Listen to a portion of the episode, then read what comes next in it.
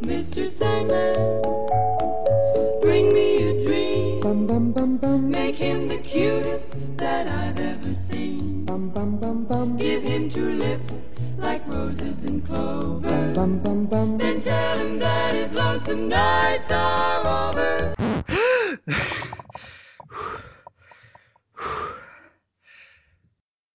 Bon, Sirf, t'es prêt à enregistrer? Bon, je suis crevé, ça fait une semaine que je fais toujours le même rêve. Je suis euh, comme chez les bisounours, là, ça gazouille de partout et je me retrouve toujours nez à nez avec un type, avec un grand chapeau euh, qui a en plus les- les- la même tête qui me rage. Et chaque fois, il veut prendre ma place d'animateur. Ah, en effet, c'est curieux. Bon, vous êtes prêts? Allez, on est prêt. Bonjour à toutes et à tous et bienvenue dans 80s le podcast. 80s le podcast, c'est le rendez-vous incontournable pour vous qui considérez que Magnum est autre chose qu'un bâtonnet glacé, ou bien encore que personne dans la vie ne choisit sa couleur et que l'important, c'est d'écouter son cœur.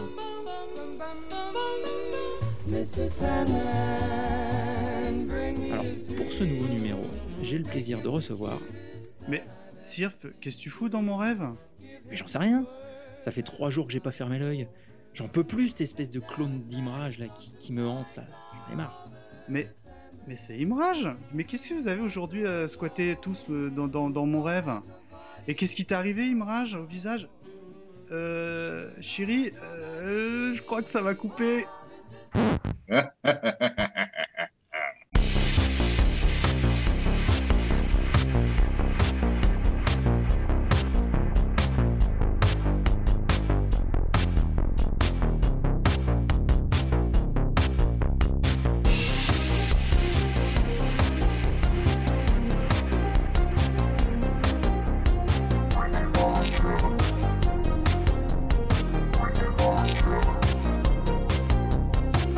Bonjour à toutes et à tous et bienvenue sur 80s le podcast. 80s le podcast, c'est le rendez-vous incontournable pour vous qui considérez que chips c'est autre chose qu'une patate séchée ou bien encore que dans la chaleur de la nuit, le mal est toujours puni. Alors ce soir, pour ce nouvel épisode d'A80s le podcast, nous accueillons Nico. Salut On accueille aussi Charlotte. Bonsoir. Et enfin, nous recevons l'ami Spades que vous connaissez sûrement déjà. Salut tout le monde Alors, vous l'aurez remarqué, Sirf et Mikado sont absents, et c'est la raison pour laquelle euh, je prends l'immense responsabilité et l'immense honneur de jouer le rôle du host pour ce podcast. Alors donc, vous le savez, euh, on va bien, entendu parler de Freddy, donc la saga Freddy, cet, euh, cet épisode et quelques spin-offs plus tard. Mais avant d'attaquer dans le vif du sujet et de trancher, euh. Charlotte, est-ce que tu pourrais nous décrire un petit peu euh, le personnage de Freddy? Qui est-il? Son histoire? Et. Il est moche. Ça, c'est sûr qu'il Alors est pas très beau. effectivement, il n'est pas très beau, il est un peu brûlé, c'est un méchant monsieur. donc c'est un personnage qui est né de, de l'imaginaire donc de Wes Craven, le réalisateur du film. Euh, il faut savoir que cette Enfin, ce réalisateur se, se vante quand même, enfin, il en, il en parle d'ailleurs, c'est des, des sujets qu'il aborde dans ses films, du fait de s'inspirer beaucoup de ses propres cauchemars, en fait, dans ses scénarios de films euh, fantastiques et d'horreur, puisque c'est un peu un spécialiste du genre. Donc, Freddy, c'est vrai que c'est un petit peu, je dirais pas que c'est sa mascotte, mais pour, enfin, pour moi, ça représente vraiment euh, son œuvre à lui. C'est euh, c'est assez significatif de tout ce qu'il a pu faire par la suite aussi. Donc, donc oui, donc Freddy, c'est un méchant monsieur qui traque les adolescents dans leurs rêves parce qu'il a un compte à régler en fait avec les parents de ces adolescents. Donc c'est un monsieur qui est décédé et qui revient dans les rêves des, jeunes gens. Donc il est un petit peu brûlé au 550e degré, donc physiquement il n'est pas très très ragoûtant quand même. Euh, Il a la un- peau qui tombe. hein. voilà un petit peu. hein. Il a un joli chapeau noir et un joli pull rayé euh, vert et rouge, qui a d'ailleurs été un produit dérivé. Tiens, j'y pense. Je me souviens, on vendait le pull Freddy. Très, Mm. très, très élégant. Chez H&M. c'est ça.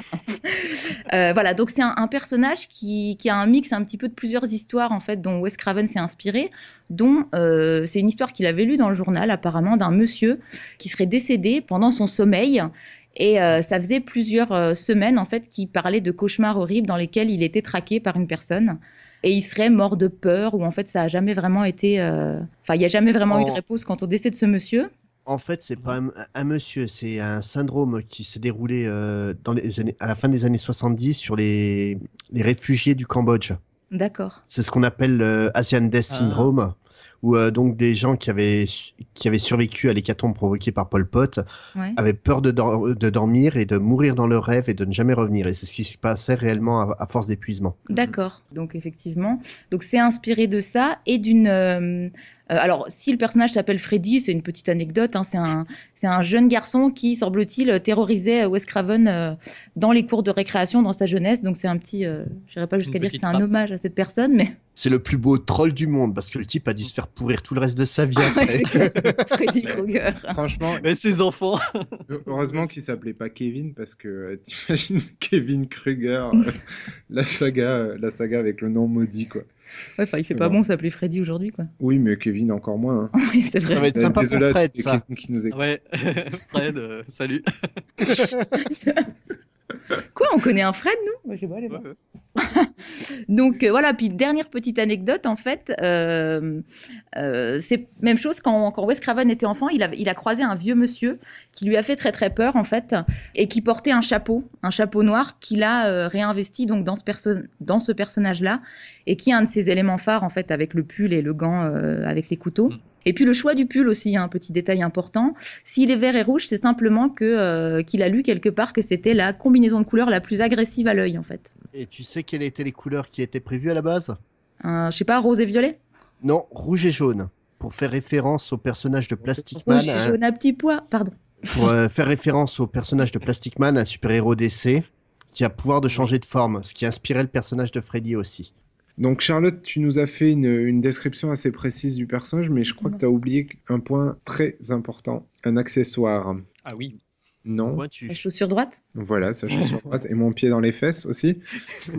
Mais si, j'ai parlé de son gant rapidement, mais. J'ai Ouais, pas souvenir de ça. Si, j'en ai parlé, mais tu m'écoutes pas quand je parle. Non, c'est vrai. Voilà son méchant gant avec lequel il lacère les jeunes adolescents qui poursuit dans leurs rêves. Donc, Euh, un gant. Un gant euh, avec des couteaux au bout. ah, Voilà. Faut intéressant. savoir qu'avant de mourir, Freddy n'était pas très très gentil non plus. Hein. Il n'est pas devenu méchant après sa mort. Donc c'est un accessoire qu'il avait. Voilà, c'est un, un accessoire qui faisait partie du personnage depuis très longtemps en fait. C'est son accessoire, son accessoire chouchou, je dirais, un peu comme le, le grand couteau de Jason quoi.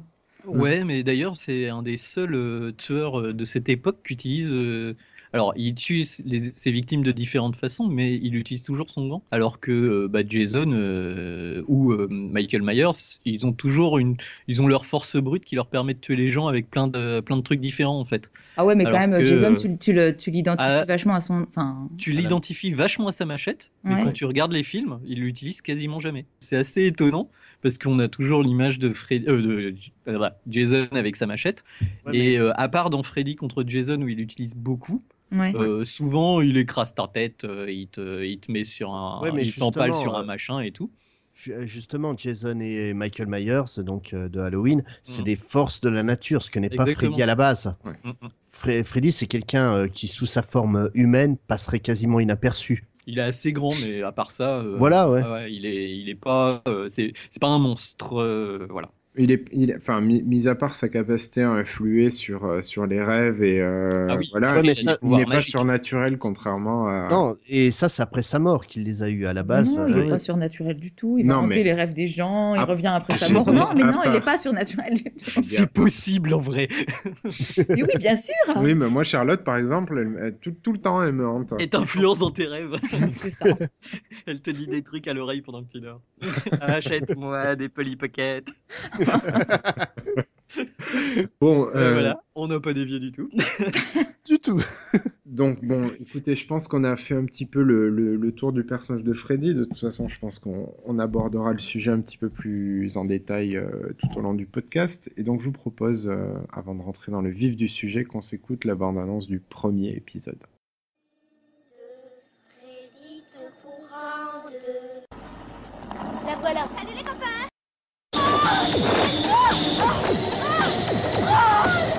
Hé, Nancy Ici, il est interdit de courir.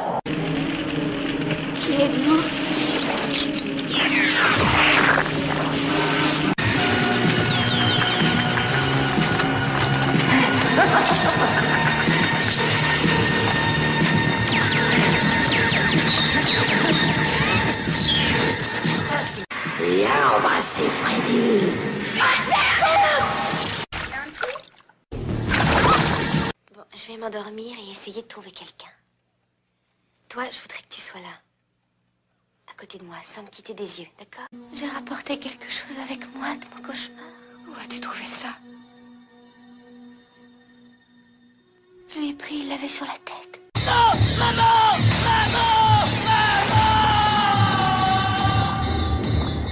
Connasse, ça va te couper en deux.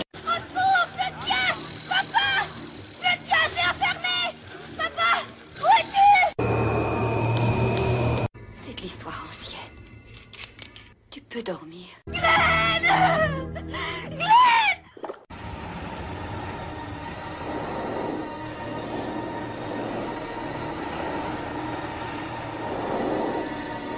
Je sais que tu es là, Freddy.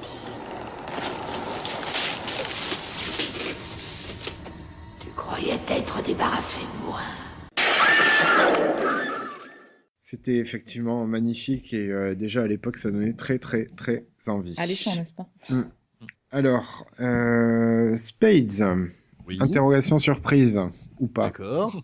Est-ce que tu pourrais rapidement euh, m'indiquer dans quel contexte euh, l'ami Freddy vient se, se greffer dans ce premier, euh, premier épisode donc, euh, qui s'appelle euh, la... Les griffes, Les griffes de, de la la nuit. nuit. Pardon. Donc euh, tout se passe dans la petite ville de Springwood, où les jeunes ont de plus en plus de mal à dormir. Leurs rêves sont hantés par la même personne, une figure étrange qui essaye de les tuer, et mystérieusement, euh, sans raison euh, apparente, quoi. Donc en, en faisant leur enquête, après quelques morts suspectes, ils vont découvrir que donc euh, Freddy Krueger est un ancien tueur d'enfants dont leurs propres parents ont tué euh, suite au fait qu'il ait été libéré pour manque de preuves. Et Mm. depuis, ils décident de se venger en se servant de leurs rêves.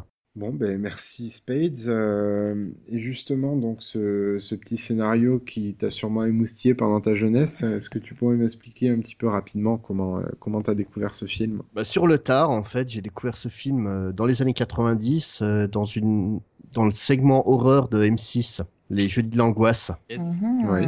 Donc euh, c'était donc euh, les jeudis soirs euh, en deuxième partie de soirée, ils passaient souvent des films d'horreur et euh, c'est là que j'ai eu l'occasion de découvrir euh, Les Griffes de la nuit, alors que j'avais vu déjà d'autres épisodes avant. D'accord, donc t'avais vu euh, les, les, les films suivants avant Ouais. de voir le premier. C'est lequel En que fait- t'as vu en premier? Euh, je crois que c'est le le 6 Oula Ah oui, effectivement. Quelle ouais. chance au cinéma.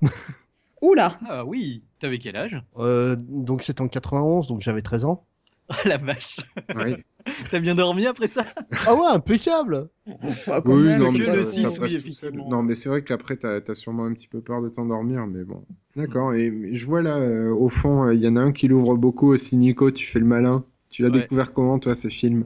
Alors moi, euh, je l'ai découvert. Alors c'est surtout le, le personnage que j'ai découvert assez tôt, de mémoire. Mhm. Euh, le premi- la pr- première fois que j'ai découvert, ça devait être une bande-annonce euh, sur cette émission qui était vraiment excellente. C'était Jacques Martin qui présentait en fait un petit segment. Non mais sans déconner, L'école Euh, des un, fans. petit, un, un petit segment de 15 minutes un peu avant midi, un peu avant le, le journal de midi, le dimanche, et il présentait des films. Et c'est là aussi que j'avais vu pour la première fois le clip de Michael Jackson Thriller.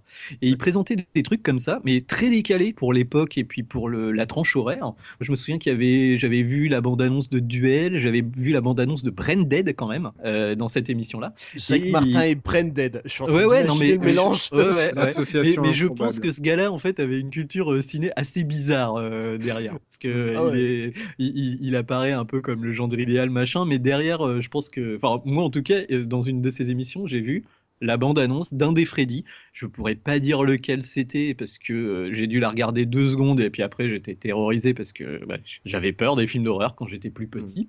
Et du coup, un, bah, un peu comme Spades, euh, je pense que c'était pendant les jeudis de l'angoisse que j'ai vu bah, le septième épisode. C'était le premier film que j'ai vu de, de Freddy. Et à l'époque, j'avais vraiment trouvé ça très très sympa, euh, très original et tout. Et T'avais compris aussi- quelque chose euh, au, au Ah bah bien sûr, ouais ouais, bon c'est pas très compliqué. Enfin, Non, mais pas- ça, Mais et, puis je connaissais bien le personnage de Freddy en fait. C'est c'est ça, j'avais le jamais vu le les films. les mais on le connaissait ouais. bien. Par exemple, euh, bah, je connaissais le, le pitch des films parce que je les lisais sur les jaquettes de vidéoclub. Quand tu vas au vidéoclub, forcément, tu as 10 ans, tu vas pas aller Freddy, mais euh, tu restes dans le rayon euh, horreur, quoi. Moi, j'allais et pas tu- dans ce tu- rayon-là, non. Tu, tu retournais la pochette et en fait, il disait tout, quoi. Il te racontait toute l'histoire. Euh, donc ça, c'était assez sympa. Je me souviens aussi d'un numéro de Mad Movies et c'était pour le cinquième épisode, celui avec un enfant où ils avaient fait une étude sur les décors. Euh, donc j'avais lu cet article sur les décors du cinquième épisode qui était assez intéressant et qui était assez révolutionnaire pour l'époque, Oui, apparemment. il y avait la bétonnerie de Robocop, encore une fois. Exactement, ouais, ça devait être ça, mais voilà. Et c'est vrai que c'est c'est un film, c'est un- une série, et c'est aussi une série que j'ai découvert via la série télévisée, qui elle était diffusée avant et qui était un peu plus soft que les films plus grand. niveau horreur, un peu plus grand public, et du coup, bah, je l'ai découvert par ça. Mais on va en parler plus tard euh, de la série, euh, prévu un petit segment là-dessus, quoi. D'accord. Enfin, sans avoir vu les films, je le connaissais déjà par cœur, hein, Freddy. Il Ah, avait une puissance évocatrice euh, qui était. euh, C'est c'est comme pour Jason et, euh, et Michael Myers, c'est des Ouais. icônes avant d'être des personnages de film, quoi. C'est ça, Ouais, et sauf que Michael Myers et Jason, et ben à l'époque, je les confondais à fond en fait. Je savais pas Ah. lequel était Bah lequel. ouais, je savais pas. Alors c'est que moi, à chaque fois, c'est ah, c'est euh, lequel dans Halloween, tu vois, et c'est lequel Ouais, dans. voilà, tout à fait. Bah, tu m'as refait le coup là euh, Ouais, cette semaine. À chaque fois, je. Et d'a- et- et d'ailleurs, c'est d'ailleurs, on dit là, on parle des films de Freddy, mais euh, les films, ils s'appellent pas Freddy, ils s'appellent euh, Les Griffes de la Nuit, L'Enfant du cauchemar, ce genre de choses. Nightmare Et, on euh, Elm Stream. Moi, j'avais pas fait le lien euh, la première fois que j'ai commencé à regarder des vidéos sur internet sur les films d'horreur et tout. Nightmare on Elm Street, hein, c'est quoi? C'est super. Ça avait l'air super connu, mais je voyais pas du tout ce que c'était.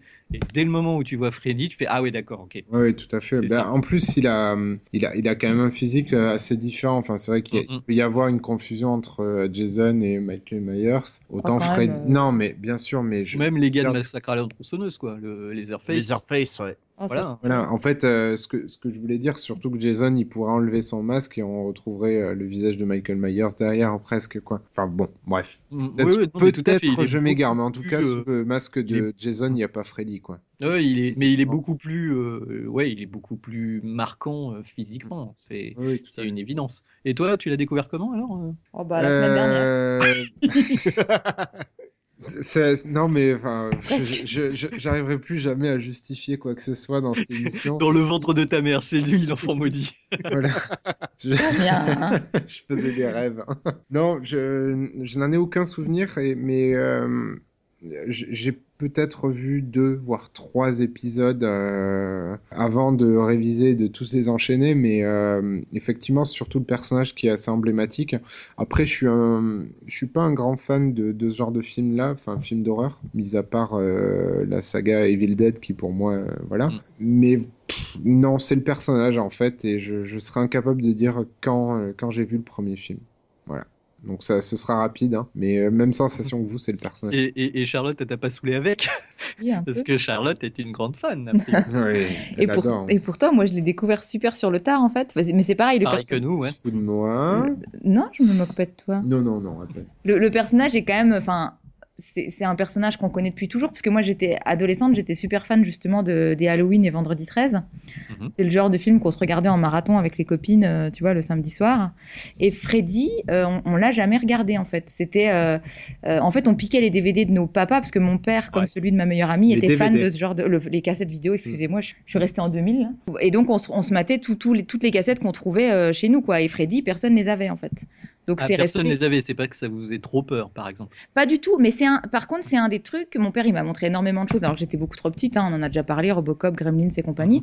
Mais Freddy, il a jamais, euh, il ne les a jamais laissés regarder quoi. C'est, euh, c'était le, le cran au-dessus, tu vois. Bah, le personnage est plus effrayant que, que ne le sont les films.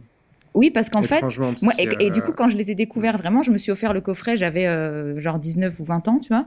Et je me suis fait euh, tous les Freddy toute seule chez moi, euh, dans le noir. Et c'était juste. euh, Enfin, j'ai pas eu peur comme je m'y attendais forcément, parce que Mm. j'étais adulte et que. ouais, le personnage était vachement mystifié films, et en fait euh, mais bon ça m'a pas empêché d'être euh, enfin voilà de les voir et de les revoir et de trouver ça absolument extraordinaire voilà enfin pas tous les numéros hein, on en reparlera plus tard mais, Oui, mais voilà enfin au moins les trois premiers c'est du voilà j'aime beaucoup Freddy d'accord. Et euh, bon, bah, écoutez, je pense que je pense qu'on a fait un petit peu le tour. On a quand même oublié de préciser euh, que, que Freddy est campé par euh, Robert Englund. Grand England. ou England. Je, je ne sais pas selon le, le- quel est le meilleur accent. Euh, et donc c'est effectivement le, un, un acteur qui a finalement qui a apparu très peu à visage découvert. En tout cas, il n'est pas apparu à visage découvert dans le premier film. Euh, mais c'est quand même un acteur qui est euh, finalement assez emblématique du, personnage. C'est une gueule. Ouais, c'est marrant parce que très particulière. Ouais. Ouais, a priori, enfin, quand on le voit comme ça, on s'imagine pas une star de film d'horreur du tout. Enfin, Non. je sais pas vous, mais Ah, c'est un pour moi, perso. une- Enfin, je le, re- enfin, je le croise comme ça dans la rue. Je trouve que c'est un mec qui a l'air plutôt sympathique, Mhm. euh, voire même rigolo. Non, mais même en sachant qu'il a Euh. joué Freddy et un paquet d'autres films d'horreur où il avait le visage découvert, je le vois sans, sans maquillage. Pour moi, ça rend tout Willy de V, quoi. C'est, ça sera- Oui, voilà, ça. plutôt inoffensif. Il a une Euh, tête euh, sympathique. voilà. Ouais, Ouais. ouais, il est, c'est un blond avec des yeux, des, des cheveux frisés un peu. Enfin, voilà, il a pas l'air méchant comme ça. Mais c'est vrai que son interprétation, par contre, est beaucoup plus. euh, même si elle est rigolarde, elle est assez menaçante. hein. C'est, Ouais. c'est- Oui, mais c'est en fait c'est ça, c'est qu'il a, il a surtout une, une capacité à, à comment dire, à, à faire des grimaces assez, euh, assez évocatrices. Alors c'est sûr que le maquillage il joue pour beaucoup, mais Ah euh, ouais, quand même, il a un jeu euh, mais même corporel il- qui est vachement. oui, euh, voilà, fort. il a, il a, il, il est assez bon finalement dans son, dans son Ah, interprétation. mais dans le, dans le Ah, registre ouais. horreur, il est extraordinaire. hein. Il, il a, Ah. il a fait plein de films où il est sans maquillage, où il est vraiment euh, très bien, quoi. Oui, oui, tout à fait. d'ailleurs, euh, bon, on en reparlera un petit peu plus tard, mais euh, effectivement, sur, sur le remake où, euh, de 2010 où il n'incarne pas Freddy, euh, il y a une nouvelle vision du personnage et on s'aperçoit que euh, c'est pas forcément. euh, C'est pas la même. C'est pas la même, Mm. ouais. Il y a, y a vraiment tu- un côté humour noir euh, qui, euh, qui, qui passe très bien avec Robert Englund et pas forcément dans, dans le nouveau Freddy. Non, Et non. tu parlais de langage corporel d'ailleurs, euh, c'est un truc qui marque euh, beaucoup quand tu vois euh, Freddy pour la première fois, et même sur certains autres films, ils ont encore plus marqué ça. C'est Mm. qu'il s'est beaucoup a priori inspiré du Nosferatu de Murnau. Ah Je ouais. sais pas si vous avez vu ces films. Ah ouais. Euh, Surtout, surtout ouais. par rapport à son jeu avec sa main, parce que pareil, le, le, euh, Max Schreck, euh, celui qui jouait euh, le Nosferatu, il avait cette, cette façon de se tenir avec ses mains un peu devant, devant le visage, menaçant, un peu comme s'il tenait un serpent dans la main ou ce genre de choses. Mm. Et euh, du coup, j'imagine que Englund a, a dû voir ce- ce- cet accessoire de griffe et tout de suite se l'est approprié, se tenir un peu comme un vautour avec la, la main en avant, c'est vraiment un truc que tu retrouves et qui est assez intéressant parce que justement, il s'est inspiré d'un classique, mais euh, enfin, c'est c'est- ça date des années 30, quoi, le Nosferatu de Murnau. Donc, euh, c'est assez intéressant de voir ça. dans un 1917, film il me Je semble. veux dire, c'est un peu plus. Ah, euh, non, non, non. Enfin, on peut vérifier, mais euh, Ah Le- bon, on va vérifier. Allez, le Allez, premier qui me donne la réponse, il a un bon point. Au bout de ça, vous avez un Nosferatu. autocollant. Nosferatu, je dirais années 30, hein, mais bon. Ah. Nosferatu, 1922. 1900 Ouais, voilà. Bravo. Ah, on était au milieu, Au milieu. Voilà. pile au milieu. Personne n'a Mais, d'image. euh, mais voilà, là, je l'ai je l'ai sous les yeux, l'image, et c'est vrai que c'est c'est assez marrant parce que c'est une forme très longiligne avec des grands deux mains griffues. Là, il y en a qu'une sur euh, Freddy. C'est assez marrant qu'ils se sont inspirés de ça, et c'est super efficace parce Et que c'est- on parle d'un film euh, des années 20, quoi. Mhm. Mais il a, il a surtout aussi une, une affreuse manie que je ne supporte pas quand je regarde les films. C'est quand il fait grincer ses griffes sur des surfaces métalliques. Ouais, mais ça, c'est un classique du, euh, du film d'horreur. hein. Ouais, c'est- Mais ça va. Ça, enfin, Je l'ai vu La- partir se cacher. ah oui, oui, non, mais moi je, je suis très sensible à Ça ce fait les le polystyrène et tout ça. Monsieur a l'oreille et, sensible. euh, et c'est pas possible. Et ça rajoute un côté euh, encore plus insupportable au personnage. Sadique, je dirais. Mais rappelle-toi Bah, Red is Dead euh, dans La Cité de la Oui, Peur. exactement. Ah oui, Ah oui, excellent. Enfin bref. Bon, on a beaucoup parlé de, de l'ami Freddy, mais il n'est pas tout seul à peupler ce, ce, ce petit, Ce euh, microcosme. euh, cette rue Elm, excusez-moi. Euh, Est-ce que vous pourriez me parler un petit peu des personnages Spades euh, qui, euh, qui est l'héros ou l'héroïne L'héros. Le l'héroïne. Il y a un H, tu sais, devant. Oui, le, le héros. ou l'héroïne. L'héroïne, c'est donc une jeune demoiselle qui s'appelle Nancy, campée Qui par. s'appelle Nancy. Non. Excuse-moi. Les versions françaises. mourir sont- de rire. Ah, c'était horrible. Ah, c'est horrible. Et puis ça s'améliore pas au fur et à mesure des épisodes. Non, hein. Ça s'appelle toujours. Nancy. Ah bah, tu prends la 7 et puis tu tournes à droite et puis t'arrives à Nancy, C'est euh, c'est une catastrophe, ça. C'est- On reparlera des doublages après, mais. Ah oui, Je t'en- je t'en prie. C'était magnifique. Mais euh, donc, euh, c'est donc euh, le pers- l'héroïne, c'est le personnage de Nancy, campée par euh, Logan Camp, une petite jeune qui va voir donc sa, sa, sa meilleure amie et donc le petit ami de sa meilleure amie se faire assassiner, qui est la seule à comprendre ce qui, ce qui se passe et personne la croit. À côté de ça, donc on, donc on trouve le personnage de Christina, la fameuse meilleure amie qui va se faire tuer. Donc euh, on va dire que c'est la, la fille aux petites mœurs, comme souvent dans les films d'horreur. Elle est blonde, hein, déjà. C'est Ouais. d'ailleurs assez intéressant parce qu'au début, on pense que c'est elle le personnage principal. Ouais, elle Ouais, est présentée ouais. en premier. Mais Elle si est- tu- C'est la première qui rêve, c'est la première qui alerte les autres, et Oui, du mais coup, si, bah, si tu, elle. si tu regardes bien le, le premier rêve, en fait, elle est, elle est sexualisée d'entrée. Ouais. En fait, elle, Elle elle va a la chemise de... Voilà, c'est le, le code du film d'horreur des années 80. Tu as une relation sexuelle, tu meurs. Mm, mm, mm. C'est sympa. Tu es impur. Ah, il il s'en sert bien dans Freddy contre Mais- Jason aussi, quand même. Ouais. oui, mais Ah en oui. En 2000. hein. C'est un jeu qu'il y a dans la, dans la série. euh, on, on se trompe souvent sur les personnages parce Qui que. vont, ouais, qui vont mourir les premiers. Ouais, euh, il y a euh, un petit peu plus tard, euh, enfin on en reparlera, mais souvent on a des surprises au niveau des personnages qui se proclament euh, importants et euh, qui euh, qui finalement disparaissent dans des circonstances euh, étranges. D'accord, donc tu nous as décrit euh, rapidement Nancy, Fille. Glenn, Tina, Tina qui a un petit ami qui s'appelle Rod. Rod, euh, qui est le gros beauf de base. Ouais. Je vois du- J'ai du mal à le caractériser autrement que par là, quoi. C'est première apparition, une vanne de cul euh, bien grasse, euh, tranquille. Mm, tout en finesse. Ah oui, c'est magnifique. Euh, donc le personnage de Glenn, qui lui est le petit ami de, de Nancy, Qui est campé par Interprété par. interprété Johnny Depp, par- premier rôle de Oui. Johnny Depp. Oui. Ouais. Et quel rôle? Donc lui, c'est, disons que c'est le gars gentil. Sexuellement, c'est un peu la bonne du curé. Il voudrait bien, mais il peut point. Le pauvre. Euh, ouais, euh, c'est pas, franchement, elle, vouloir, fait- hein. elle- elle est, elle est bégueule, hein, parce que euh, Johnny Depp quand même. Ouais, Ah ouais, elle ouais, chier, hein. Non, mais en même temps, elle est, elle est Elle- pas elle, mal. elle est pas mal euh, non plus. est Surtout, pas mal surtout dans le dernier, quand même. Ah, même dans le premier, moi, je la, je la trouvais jolie. Hein, Elle est euh, jolie, hein. Non, non, mais Ouais. je comprends qu'il a envie. Enfin, mais je effectivement, je comprends moins qu'elle n'ait pas envie. C'est Johnny Depp. Il était trop jeune. T'as vu son t-shirt tout court, là? Il a été lavé euh, un peu trop chaud, je pense, C'est le ça. t-shirt. C'est un petit peu ridicule, ça. Ah, Ah, mais c'est Johnny, c'est ah. Non, non, non, moi j'avais des trucs d'Amar. euh.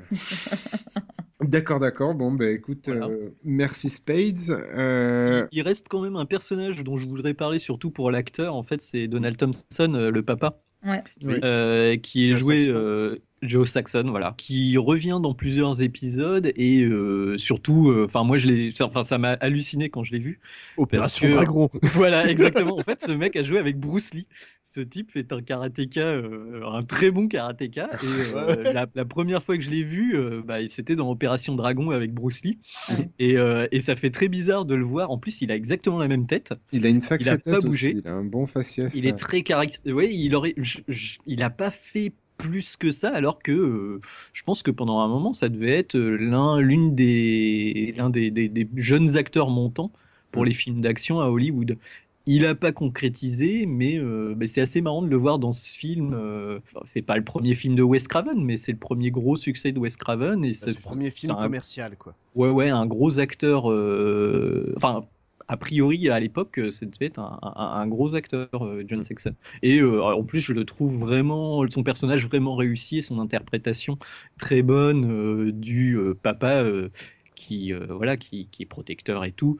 mais qui se dit ma fille est folle et c'est un peu le thème du film quoi c'est de se dire que les gamins ils sont un peu livrés à eux-mêmes parce que justement bah, personne n'y croit quoi et c'est et c'est John Saxon pour moi qui joue le mieux ce- ce- cette espèce d'incrédulité. euh, Puis euh, lui aussi, enfin, dans, dans son rôle, a quelque chose à cacher euh, euh, d'adolescent. Donc, euh, Mm, mm. donc voilà. Non, non, c'est vrai que c'est un personnage assez sympathique qu'on retrouve plus tard. Euh, 23 et 27. Voilà. Donc tout ça c'est très bien, mais euh, il y, a- il y a quand même quelque chose d'assez caractéristique dans, dans ce genre de film, c'est, euh, c'est, on va dire, les exécutions. Il y a, y a quelque chose qui, qui t'a marqué, toi, Nico, euh, au niveau des scènes d'exécution? Ouais, alors euh, ben euh, comme euh, vous tous, je me suis un peu tapé la série à la suite. Mhm. Et c'est vrai que euh, pour moi, euh, sans aucun doute, euh, les meilleures scènes de mort, c'est dans le premier. Et il y en a pas tant que ça, euh, en fait, finalement. Et il y en a Bah, il y en a quatre. Il y a quatre, fait, quoi. euh, dont une qui est quand même super décevante dans l'absolu, la dernière. Mais euh, c'est vrai que euh, visuellement, c'est ce qu'on appelle du practical effect, hein, c'est-à-dire que euh, il n'y a pas de trucage numérique à l'époque. Ouais. Et euh, il y a beaucoup de scènes où, euh, bah, le- par exemple, la scène, euh, alors la scène où Johnny Depp meurt, Glenn, euh, pardon, euh, il meurt dans son lit et en fait il se fait aspirer et euh, il, il se fait recracher par son lit dans un geyser de sang. Ouais, une fois mâchouillé, quoi. Voilà. Et c'est euh, et visuellement. euh, alors maintenant, on sait comment ça a été tourné dans une pièce qui tourne complètement, qui C'est la permet même de. pièce que la mort de, Chris- de Christina, Exactement. Ouais, ouais, c'est la même pièce de la que la mort de Christina, où effectivement, bah, euh, t'as un geyser de sang qui part vers le plafond, et euh, bah, visuellement, ils, enfin, maintenant, on l'aurait fait en 3D ou quelque chose comme Bien ça. sûr. Et, euh, et franchement, l'effet euh, tel qu'il est, il est juste parfait, quoi. Il est, enfin, il a, pour moi, en tout cas, il a pas vieilli. Et pareil, la mort de Christina, pareil, où elle se fait emporter euh, d'abord sur le mur, puis sur Ouais. le plafond. Ouais. Et ça laisse une espèce de trace de sang et c'est en c'est en plan séquence, c'est-à-dire que c'est pas c'est pas vraiment monté, c'est-à-dire qu'on la voit, poum poum poum, sans euh, effet trucage euh, de caméra, on coupe, on reprend, machin, de près comme ça on voit pas trop bien. Là, on voit vraiment la scène de loin Mm. et on la voit qui monte sur le truc. Et bon, après, quand on connaît l'histoire du film, on sait comment ça a été fait. Mais c'est vrai que, euh, bah, contrairement à d'autres morts qu'on va voir dans, dans- au fur et à mesure de la série, c'est, euh, ben, Ouais. tu peux Bah, pas vraiment dire comment ça a été fait si tu connais pas le truc, quoi. C'est plus la- un, limite la- un truc de scène magicien, quoi. La, la scène de Mm. Christina m'a fait penser à l'agression de la mère dans Poltergeist aussi. Moi, plutôt premier. à- À l'exorciste. À l'exorciste, ouais. À l'exorciste aussi, oui, Ouais. exact. Ouais, Ouais. ouais, ouais. Et Bah, c'est vrai que c'est un truc qui était connu à l'époque, C'est mais un effet à la mode, mais, euh, ouais, mais qui fonctionnait super toujours. bien réalisé, hein. Bah, pour- Ah. En fait, euh, Et on, on revoit la même scène dans le remake et honnêtement, elle fonctionne moins bien qu'avec les effets spéciaux euh, d'époque. quoi. Et d'ailleurs, dans le hallucinant. 7 aussi, dans le 7 le aussi, 7 ils reprennent le il y a truc. l'idée, oui. Euh, Oui, et- ils le, ils le refont. Et euh, voilà, ouais, c'est, moi je trouve que, en tout cas, personnellement, moi les scènes de mort dans le premier, c'est parmi les meilleures. J'en ai deux, trois que j'aime beaucoup aussi dans d'autres épisodes ensuite. On en parlera après. Mais euh, au niveau, en tout cas, de la réalisation des effets spéciaux, ça devait être super impressionnant pour l'époque, je pense. Et ça reste, euh, bah voilà, c'est crédible, quoi. C'est-à-dire que Bah, tu dis- regardes le film maintenant et tu te dis pas, ah ouais, on voit les fils ou ah ouais, on voit que c'est de la 3D pourrie. Euh, c'est parfait. Il y a une autre scène aussi où on voit Freddy passe à travers le papier peint. On voit juste sa silhouette. Ouais, Ah, c'est ouais, magnifique, ouais. Ça, ils l'ont repris aussi dans le nouveau, je crois, non Ouais, C'est un, ouais, et c'est un, c'est un effet tout con. Euh, un voilà, drap en c'est un latex. drap en latex, voilà. Mais Et ça passe. artistiquement, ça passe super bien. Et la force d'évocation, je trouve, est vraiment très forte, quoi.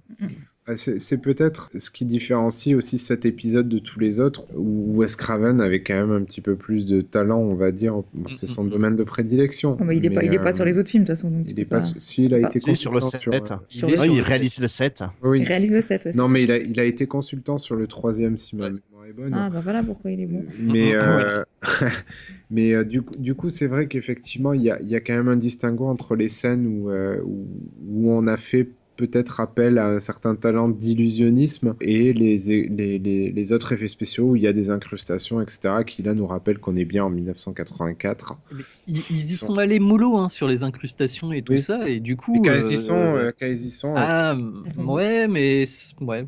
Moi, je trouve que les incrustations, ça marche, ça marche mieux que la 3D euh, euh, bas de gamme, on va dire. Oui, oui, c'est sûr. Non, mais à, à cette époque-là, de toute façon, Mhm. ils ne pouvaient pas se permettre de le faire. Mais, euh, mais bon, dans, dans tous les cas, c'est vrai que les, les morts, et moi surtout, bon, la, la première, celle de Tina, est quand même la, la plus caractéristique, je trouve, à mes yeux. Et ouais, la, celle de, du- de Glenn est plus visuellement complètement hallucinante, Ouais. mais euh, c'est vrai que celle de, celle de Tina est. Enfin, voilà, euh, enfin, c'est. Moi, franchement, je m'attendais à un truc, euh, voilà, je prenais mes notes en, en faisant, en faisant ma préparation, Mm. et pour cette scène-là, je me suis vraiment arrêté, j'ai fait Ah ouais, quand même. Ah oui, Enfin, oui. il y a, y a vraiment euh, un truc qui a... Enfin, pour les jeunes spectateurs, vous pouvez le regarder euh, sans vous dire euh, Ah ouais, c'est super mal fait. Non, non, c'est vraiment bien fait, quoi. Bah, c'est surtout que il y a aussi un distinguo entre. On, on a beaucoup parlé de la mort de Christina et de la mort de Glenn. La mort de Christina est assez euh, effrayante en soi, on est dans l'horreur, alors Mm. que celle de Glenn, il y a, il y a quand même une profusion de sang qui est assez caractéristique de cette époque-là, où là on est peut-être un petit peu plus dans la parodie, et, euh, et c'est ce qui apporte aussi un petit peu de légèreté euh, là-dedans. Et puis je pense que tous les gens frustrés euh, qui, qui ont une haine sans fin pour Johnny Depp et sa bogossitude euh, sont- seraient assez contents aujourd'hui de Tu, le voir tu penses à mourir. quelqu'un? Non, non. en particulier? D'accord, bon, ben écoutez... euh, Après, que- oui, la mort du petit ami de Tina est assez anecdotique. Hein. Ouais. Oui, On peut Rod, dire, euh, c'est un- il y a- c'est Ouais. c'est une espèce de, oui, c'est une espèce de stop motion. euh, voilà, il se fait, enfin, il y a une corde qui s'enroule autour de ce cou, son cou et qui le pend. Voilà, et euh, on a un super man- mannequin en mousse pour la mort de la mère de, de l'héroïne qui passe à travers une petite fenêtre et c'est, c'est- là, là, là, c'est mal foutu. Là, clairement, on peut dire que c'est mal foutu. Quoi. Ça, c'est rigolo quand même. Mais, mais elle est rigolote, quoi, parce qu'on s'y attend pas. Elle est Ouais. très brutale et très rapide, Tout à fait. mais on rigole, quoi. Bon, très bien, messieurs. Euh, je pense que vous avez des choses à rajouter sur, euh, sur ce premier épisode? Euh, bah moi personnellement je trouve que c'est un film qui a vraiment bien vieilli au final. Oui, qu'on Ah, regarde ah, aussi- aujourd'hui. euh, Tu le regardes aujourd'hui, tu te dis pas euh, oh là là, c'est pas c'est super bien rythmé. Les C'est assez lent, acteurs c'est- sont j'allais dire- relativement bons. J'allais te dire, je trouve qu'il y a juste, enfin, c'est juste une remarque, c'est qu'il y a quelques longueurs quand même, enfin quelques lenteurs que tu retrouverais pas aujourd'hui en fait. Peut-être, mais je- ouais, des, des longueurs peut-être nécessaires aussi. C'est-à-dire que effectivement aujourd'hui on dirait attends, il faut que ça, faut que ça pulse, faut, Faut que ça pulse, ouais, ouais. Bah, Là, on a plus le temps de s'adapter. Le seul défaut, moi, que je lui trouve, c'est les acteurs euh, de 25 ans à qui on dit d'aller dormir, quoi. Ouais. Ouais. C'est un truc qui est. Ils sont censés être vraiment jeunes, a priori, 15-16 ans, je dirais. Bah, encore pour Et- euh, Camp et Johnny Depp, ça passe, mais c'est vrai Oh, que ça Tina et Rod. Moyen, quoi. ouais. Ouais, non, mais Ouais, ça c'est passe les à peu États-Unis, près. hein. Mais, euh, mais Rod et Tina, ça passe plus du tout, quoi. Hmm.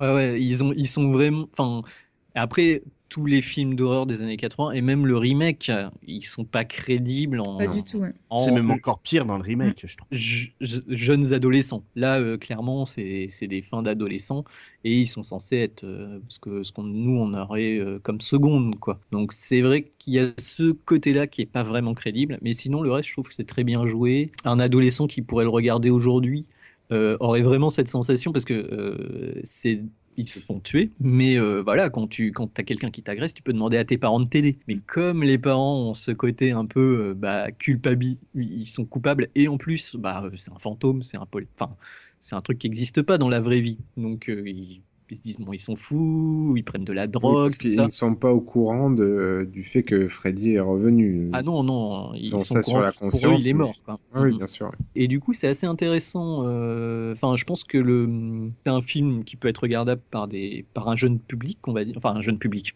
J'entends des gens qui Des sont nés après les ados, années ouais. 80, qui écoutent notre émission, qui se disent ah tiens, je le regarderai bien pour me faire rire euh, pour Halloween.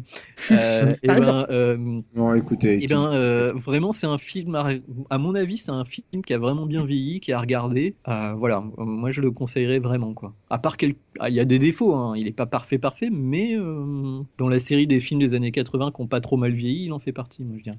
oui, On sent son âge, mais c'est pas dé- spécialement dégradant, quoi. Non, non, Ouais, bien exact. sûr. Et puis le, le, le personnage de Freddy reste quand même assez attachant. Et, euh, Attachant, j'irai pas jusque là. non, mais, mais attachant. Pour un film d'horreur, si vous voulez, il n'est pas, il est pas si effrayant que ça. Il y a, il y a un côté euh, malsain, voilà. c'est Mais plus les situations. oui, parce que ça- on, est sur de l'humour, euh, de l'humour noir. Il y a, il y a toujours un second degré. Il y a, il y a ce côté hyper sadique, mais qui le rend un petit peu pathétique aussi. euh, donc, euh, donc voilà, c'est, euh, ça reste un personnage qui est assez attachant, je trouve. Voilà. Mais Mm. je l'aime bien. J'y ferais bien un câlin. Oui, bah d'accord. Bah, tout seul, hein. Je vous rassure, je ne ressemble pas à Freddy. Voilà. Bon, ben écoutez messieurs, je pense qu'on a, on a un petit peu fait le tour de ce, ce premier épisode. Je vous propose qu'on s'écoute peut-être la petite bande-annonce du deuxième. Ça vous va? C'est parti. C'est parfait. Allez, c'est parti. Après les griffes de la nuit, l'homme de vos rêves est de retour. La revanche de Freddy.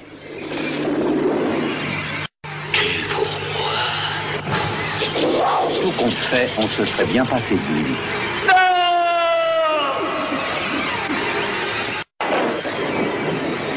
Ah, ça y est, ça recommence. Papa J'ai des emmerdes. Je crois que t'as fait des cauchemars, c'est tout. Au secours Tu peux te calmer, il n'entend rien. Il y a quelque chose en moi. Bats-toi. Tu n'as pas à avoir peur de lui, il n'existe même pas. Tire-toi, Lisa seul peut le détruire.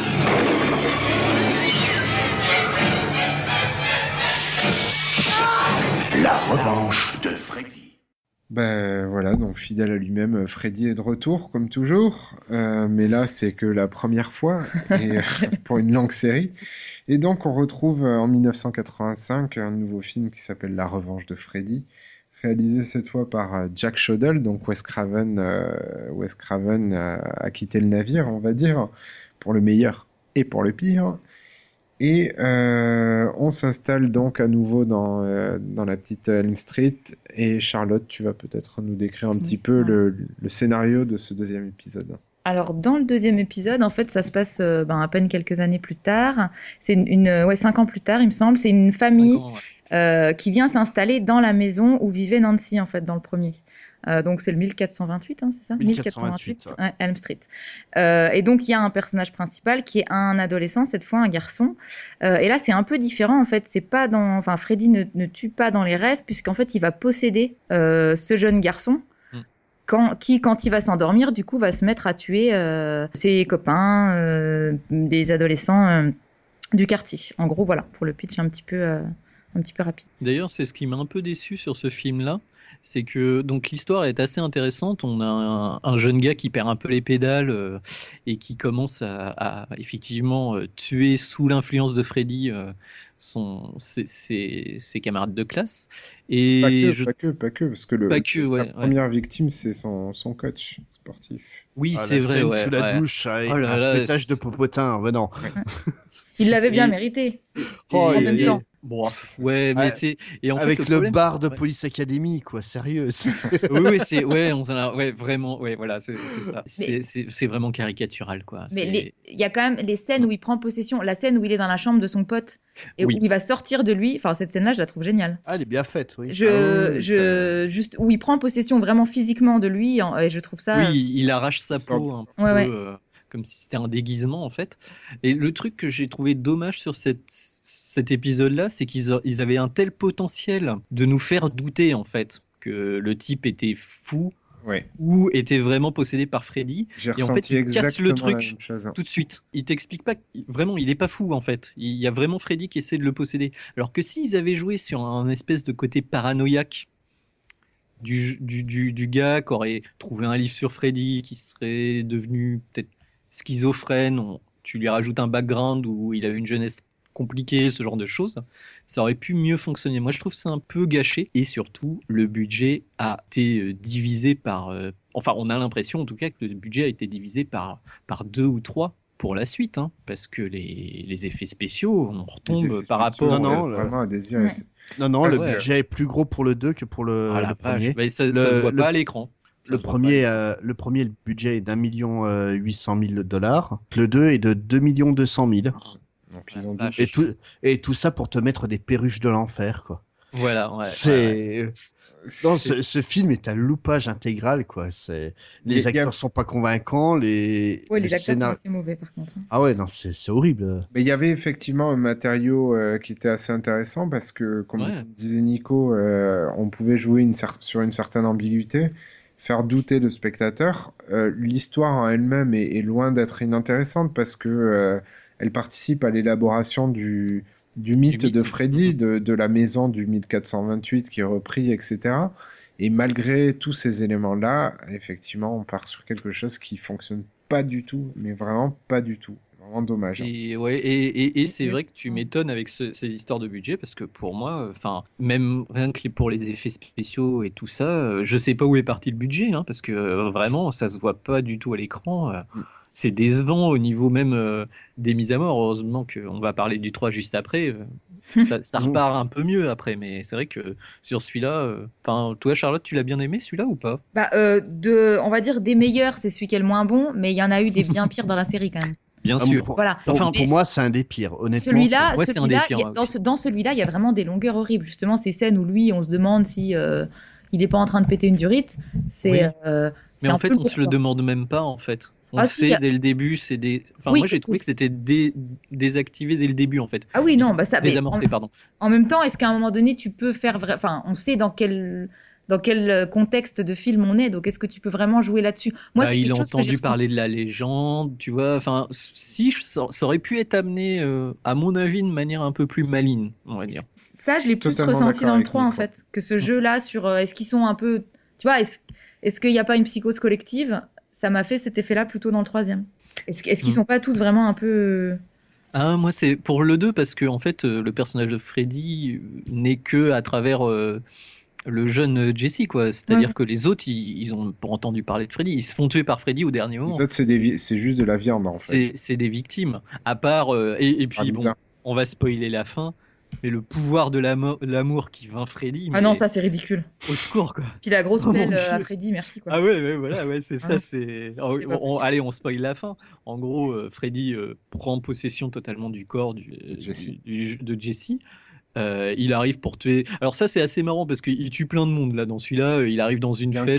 du- Il y a un vrai carnage. Ça, c'est assez sympa. On se rapproche plus du Enfin, teen movie actuel sympa. en fait, tu vois. truc Voilà. Mais euh, en gros, pour euh, exorciser Freddy, t'as la petite copine qui arrive et qui lui roule une pelle et ça exorcise Freddy. Ouais. Oh, je t'aime. Ah. Fait- qui fait appel à- au Jesse qui est enfoui au fin fond Exactement, de ouais. Freddy. Voilà, et qui, ouais, effectivement, fait un gros bisou. euh, Bien baveux. enfin, elle devait vraiment l'aimer pour y aller parce que. Oui, puis elle est un peu con quand même. elle. Pardon. C'était le cri du cœur, là. Oui. Ouais. Mais voilà, ouais. Enfin, mais bon, c'est après, ce qui est, ce qui est encore plus décevant, et c'est encore une, une facilité, c'est surtout qu'il il survit à la fin alors que Freddy est brûlé, voilà, et le gamin re- revient dans des cendres, entre guillemets. Enfin, euh, on, on est dans une facilité où effectivement, euh, bon, enfin voilà, je pense que c'est pas Ouais, vraiment la peine de bien. tourner un petit peu plus autour de Non, on va passer au autour 3. de cet épisode-là. La, la seule chose, donc c'est vrai qu'on l'a pas abordé sur l'épisode précédent, mais euh, il y a une, une, une des caractéristiques de la série euh, des, des Freddy, c'est euh, qu'on est souvent sur des fins ouvertes. hein. Et donc Oui. celui-ci n'y manque absolument pas. Donc c'est assez marrant parce qu'on commence sur la scène du bus au début du, du film Où on voit l'acteur. Qui, ouais, qui, où on voit l'acteur donc pour la qui joue le chauffeur de bus, ouais. Ouais, Voilà. le chauffeur de bus. Et euh, ça se termine aussi sur une nouvelle scène de bus où euh, là il y a un partage en vrille euh, total. Mm, mm, mm. Voilà. Et en plus, ces scènes, on, on pense, enfin, moi, je pense qu'elles ont été tournées, mais qu'elles ont été insérées de façon un peu bourrine, quoi. C'est-à-dire que Bah, c'est peut-être peut-être le budget parti là-dedans. C'est un mauvais prestataire pour les effets spéciaux. Big oui, Man. oui, ouais. Mm, mm. Bref, messieurs, euh, si on parlait un petit peu du 3, Ah. parce que Parlons je des bonnes choses. ouais. crois comprendre que le 3, c'est l'épisode favori de plusieurs personnes ici. Donc, euh, pour, euh, pour situer un petit peu, donc, euh, on, on passe deux ans, donc en 1987, euh, épisode numéro 3, Les Griffes du Cauchemar, réalisé par euh, Chuck Chuck, Russell, j'allais dire Norris. Ça aurait été génial. Ouais, ça aurait pu. ça aurait été... Mais hésité à le faire exprès, tu vois, mais non, je me suis dit... oh, Freddy vs. Freddy versus Chuck Chuck Norris, Norris. quoi. Enfin, l'action se déroule donc six ans plus tard, euh, toujours sur Elm Street. Euh, Nico, est-ce que tu Mais- pourrais nous décrire un petit peu plus euh, ce qu'il en est? Alors, euh, sur le troisième, en fait, on va découvrir un nouveau personnage, une jeune fille qui est jouée par euh, Patricia Arquette, hein, dans Ah. un- quand elle était encore mignonne. Encore Oh ouais. ouais, ouais, ouais, ouais. Non, elle était vraiment Elle a la jolie. tête de la petite américaine bien Elle sage. était parfaite. mignonne à l'époque, mais bon, voilà. Et, euh, et en fait, euh, il s'avère que cette euh, jeune fille euh, est médium, en fait. Enfin, une sorte bizarre. de médomnie euh, a- assez étrange, où en fait, euh, quand elle rêve et quand elle fait un cauchemar, elle se sent en danger, elle peut ramener d'autres gens qui sont en train de rêver au même moment, ses amis principalement, euh, dans ses rêves. Et donc, elle se retrouve dans un espèce d'asile euh, psychiatrique pour jeunes, parce que bah, les gens euh, comprennent pas euh, ce qui lui arrive, tout ça. Et euh, elle se retrouve au milieu de, de jeunes euh, gens, pareil, qui ont des troubles euh, comportementaux divers. Il y a, euh, il y a un, un- un- un jeune black qui, est- qui a des problèmes pour euh, gérer sa colère, qui est assez agressif. Une petite nana qui a eu des problèmes de drogue. euh, un jeune qui joue au jeu de rôle. Mon Dieu, c'est horrible. Il a mal C'est le tourné. pire dans tous, brûlez-le. Et, et trois, quatre euh, autres qui meurent assez vite, donc euh, Alors, voilà quoi. Ah non, t'as le muet qui, re- qui reste long. euh, qui Ouais, reste, ouais, euh, qui Ah oui, il y a le jeune, euh, oui, il y a celui qui a, Atlas qui a perdu la parole et qui est un peu. euh, Alors, je vais euh, vous donner les noms. Je vais vous donner les noms, vous les remettrez dans l'ordre. On a Joey, Oui, Jennifer. Tarine, Roland, Philippe et Will. Donc ça ferait presque un petit boys band. Oui, c'est vrai. Et en fait, il se retrouve dans cet hôpital et euh, donc il y a les docteurs qui sont installés. Il y a un- une première apparition euh, de, aidez-moi, Morpheus. euh, Laurence Ah Oui, Fishburne. Laurence Laurence Fishburne. Fishburne, euh, crédité comme Larry Fishburne Ah à ouais. l'époque. Et c'est assez marrant parce qu'on le reconnaît bien. Il- Ah oui, oui, tout à fait. plus Charlotte, jeune, elle a plus hésité. beau, Ouais, j'ai, j'ai, hop, sur le coup, j'ai- plus, plus beau. Mais euh, c'est toujours Laurence Fishburne. Ah, c'est Morpheus C'est Morpheus. En plus, ouais, euh, les rêves. Prends la pilule rouge. Ah, ça, euh, voilà. Et, euh, et c'est- je sais pas trop quoi. Et c'est oui, oui, hypnocile. Et en fait, il y a une nouvelle, euh, enfin pas docteur, mais étudiante en psy- parapsychologie qui arrive dans cet hôpital, qui est Nancy en fait. Eh oui. Nancy, Nancy. troisième épisode. Et, euh, et donc elle, du coup, elle croit tout de suite les enfants qui lui parlent d'un espèce de croque-mitaine à griffes et à chapeau. Et donc, bah, on va suivre les aventures de, de ce groupe de jeunes qui, pour la première fois, vont avoir les armes pour lutter contre Freddy. En fait, c'est ça qui est assez intéressant dans ce film-là. Euh, D'ailleurs, ça s'appelle. The Dream Warriors en, en- en version originale. En fait, ce qui est assez marrant, c'est que ça reste des jeunes. Et d'ailleurs, ils sont plus crédibles en tant que jeunes euh, dans cet épisode-là. Je sais pas ce que vous en avez pensé, mais euh, ils ont des visages plus poupons, quoi. Euh, et donc, ils vont essayer de, de lutter contre Freddy. euh, Avec plus ou parce- moins de succès. Hein, mais- Avec plus ou moins de succès, mais plus de succès que tous les autres jusqu'ici. Ils s'en sortent À part le pouvoir de l'amour, euh, en, en gros, euh, chacun va utiliser son imagination pour lutter contre Freddy. Et euh, ils vont se retrouver tous ensemble. Déjà, ils vont être. Enfin, Freddy va réussir à les séparer au fur et à mesure. Mais c'est effectivement euh, au départ Patricia Arquette, donc, enfin Kristen, euh, donc, Mm, comme tu l'as dit, a le pouvoir d'amener les autres euh, dans, dans ses rêves. hein. Dans ce qui va Voilà. leur Et permettre euh, de. ils peuvent se mettre à trois contre Freddy, ce qui leur donne plus de chance. Voilà. Et en plus, ils ont une conseillère euh, qui est Nancy, euh, qui elle connaît Freddy, connaît la légende, et donc du coup ben, euh, a, a plus de possibilités de, se- de lutter contre lui, quoi. Et c'est surtout, tu nous as parlé de qui- qu'ils étaient armés entre guillemets. Autrement dit, ils avaient quelques pouvoirs. Est-ce que tu pourrais nous en parler un petit peu, Spades? En fait, c'est le pouvoir de l'imagination, tout simplement, parce qu'on est dans ouais. des rêves. Ah, mais d'où, hein, l'intérêt euh, du jeu de rôle? Parce que franchement, Voilà l'intérêt du jeu de rôle. Et en plus, d'ailleurs, ils font une partie de jeu de rôle avant euh, d'apprendre ouais, que. Freddy est, est là. Et donc, euh, euh, bah, il y a par exemple le, le jeune maître de jeu qui, qui lui, euh, va euh, se transformer en magicien Ouais, bah ça a pas Ah, pour lutter grand contre chose. Freddy, lui balancer des éclairs. Et ça sert pas à grand chose, mais apparemment, euh, dans le making-of que j'ai vu, euh, en fait, le combat devait être beaucoup plus équilibré. Et euh, ça a été coupé en finale au montage, mais euh, il, devait, il devait mieux s'en sortir, euh, le, le, le jeune rôliste. Oui, parce qu'il Il fait, pas le poids, euh, il fait pas le poids il dans fait- le film. Dans le film, euh, bon, en fait, il, il- il- il résiste à la première attaque euh, de façon assez glorieuse. Il, Mm. il électrocute euh, Freddy, et puis Freddy le soulève et le tue, quoi. Il fait, Ouais, vous non, ça ne fait, je suis le plus grand magicien du monde. Ah bah non. ouais, ouais. Mais dans, dans le director's cut, on va dire, euh, il y avait- il y avait quand même plus de lutte. Et pareil, y la, la jeune fille droguée se transforme en espèce de punk un peu badass avec des couteaux. Alors après, bon, le maître des rêves, c'est Freddy, donc il modifie le truc pour les remettre face à leur peur. Et comme c'est des ados, on va dire, à problème, bah, ils craquent au final. C'est assez sympa de, de voir quand même l'obtention des pouvoirs. Donc il y a, il y a l'acrobatie, la force, enfin tout ça.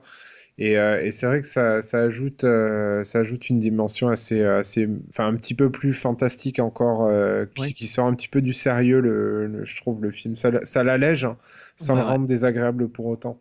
Et pour moi, c'est quand même celui qui prend le tournant euh, humour noir le mieux. Ouais.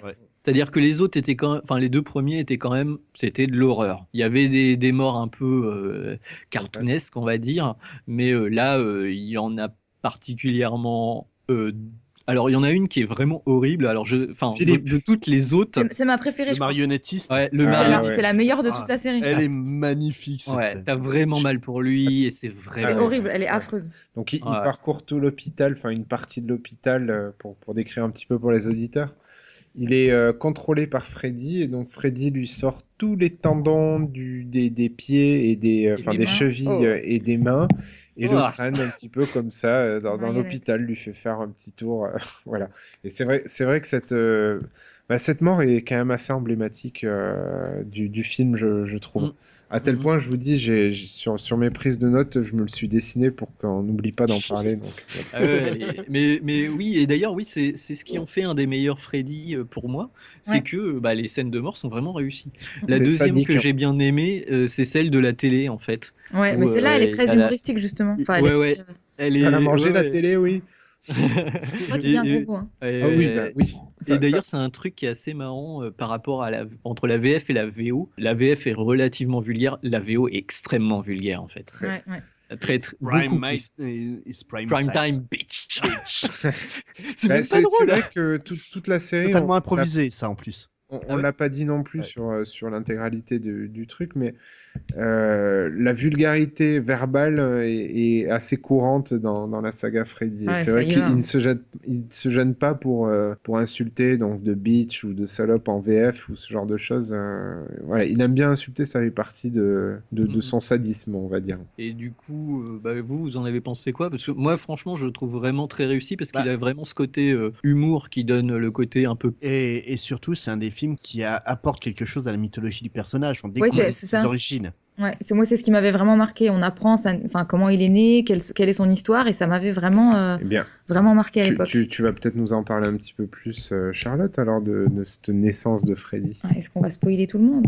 Oh, écoutez, Oui, on- non, mais je pense qu'il y a prescription. en fait, il est, il est euh, du coup né dans l'hôpital où se passe euh, le troisième épisode, puisque euh, sa mère était une infirmière euh, qui s'est retrouvée enfermée avec une centaine de, on va dire, de, de dégénérés mentaux euh, qui l'ont caché pendant des mois, qui l'ont violée et séquestrée. Et donc, elle a été retrouvée euh, après, juste après la naissance donc de son enfant, donc de Freddy. Elle était euh, à moitié morte et lui, donc en fait, il est, euh, c'est l'enfant en quelque sorte des- de, de- de tous ces Le dégénérés. bâtard de son psychopathe. Voilà. Et donc, c'est un petit peu rude quand même comme histoire. hein. C'est déjà, il commençait mal dans la vie, quoi. Donc elle qui était une, une religieuse. hein. Ouais, ouais. Oui, oui, Ouais, euh, c'est la- la base. une infirmière religieuse. ouais. Donc elle a donné naissance au diable. On en revient toujours au même. Mm. Mais c'est vrai que, enfin, ce film-là, euh, moi, comme tu disais tout à l'heure, Nico, c'est celui qui m'a fait euh, pas douter, parce que, enfin, la, la mythologie est bien en place, mais où je me suis posé la question du et si c'est tout se passait dans la tête des gens depuis le début, puisqu'ils sont vraiment dans dans un hôpital psychiatrique où euh, plusieurs fois on leur on leur enfin on leur rappelle qu'ils sont voilà qu'ils sont qu'ils ont tous des problèmes et qu'ils ont ils ont enfin ils sont tous vraiment en dehors de la réalité. Après, c'est le problème, c'est que c'est le troisième épisode. Mm. Ouais. Donc, euh, Oui, ça, ça aurait fait- été le premier. J'aurais envie de dire pourquoi pas? J'ai, j'ai, tu vois, j'ai pas vraiment eu de doute, mais c'est, le, c'est le, en fait, c'est Mhm. moi, c'est dans celui-là et pas dans le 2 comme toi où je me suis dit, ah, ils auraient pu exploiter ça, voilà. Oui, c'est vrai. C'est Voilà. c'est pas, c'est pas, c'est pas faux. Mais c'est vrai que C'est trop tard. Malheureusement, c'est déjà c'est trop tard pour moi sur le troisième épisode. Et en fait, euh, c'est désamorcé dès le début par le fait que tu le vois tout de suite, Freddy, en fait. Mm. Et qu'ils sont obligés de te le mettre dans les dix premières minutes, euh, j'imagine, parce que sinon, euh, les, États-Unis, les mecs sortaient de la, la salle et ils faisaient ouais, rembourser ou je sais pas quoi. Mm. Ça, c'est, il y avait, il y a peut-être aussi cet aspect-là. Mais euh, c'est vrai que, enfin, moi personnellement, hors, hors premier, que je trouve vraiment au-dessus de, des autres dans la série, euh, le 3 est vraiment sympa. Et justement, je pense qu'il a un peu euh, cancérisé les autres ensuite, parce qu'il était tellement réussi avec cette formule humour-horreur que les autres ont essayé de faire pareil. Et On Bon, sont on va- devenus ridicules. on va passer au prochain, mais, Mais c'est su- c'est surtout un des, un des mieux écrits de la série, quoi. Notamment, euh, Oui. vu que c'est le premier Ouais. travail de scénariste de Frank Darabont, qui nous a quand même pondu euh, La ligne verte et Les évadés. Ouais. Donc le talent du monsieur est indéniable. Franchement, pour un premier travail, on voit déjà le talent du type, quoi. Mais il fait. Euh, euh, alors Darabont, si je me trompe pas, il a fait dans, dans le comics aussi un petit peu, non? Non, non. Non, autant pour moi. Parce qu'en fait, il y a, il y a- il y a presque un côté film de super-héros. euh, Enfin, je, je trouve Mhm. qu'il y y a une Mhm. cohésion dans l'équipe qui fonctionne mieux que, que dans les autres. hein, et euh, voilà, bon. C'était mon impression, mais je peut-être un petit peu fatigué. Euh, non, non, mais assez vite, euh, oui, ils, ils se croient les uns les autres, ils sont beaucoup plus solidaires, ils sont beaucoup plus. euh, oui, oui, c'est sûr que il y a une dynamique de groupe C'est qui, ça. qui est, qui est véritable. hein, euh. Ouais. Et on pense, enfin, j'ai l'impression que les acteurs s'entendaient bien en plus. Ça se sent hein, dans les films quand euh, quand euh, il y a une espèce de d'harmonie entre les personnes, hein, clairement. Et il a hum, peut-être Spade, tu, tu le sauras mieux que, que moi, mais euh, il y a un budget euh, de combien à peu près sur cet épisode, tu le sais? Donc euh, sur Dream Warriors, Ouais. Euh, attends, je dois voir ça dans un coin aussi. Euh, 4 500 000.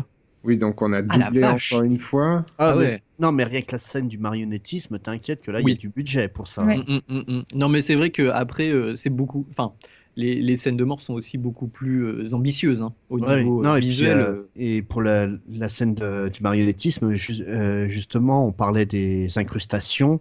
Celle où Freddy coupe les, les fils en haut de la tour, cette scène-là est absolument sublime malgré l'incrustation, quoi. Malgré l'incrustation, c'est vrai.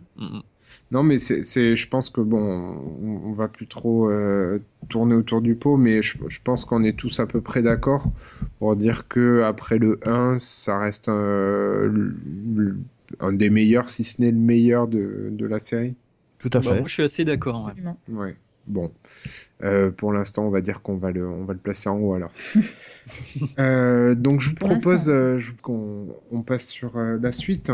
Donc, Le meilleur de toute la Euh, série, sans- sans- Eh oui. incontestablement euh, le, le meilleur. Euh, là, C'était le En 3 partant de la jusqu'- fin. des meilleurs, des meilleurs. C'était le 3 jusqu'ici, voilà. Donc, on est en 1988 et donc euh, on va appeler ça le cauchemar de Freddy.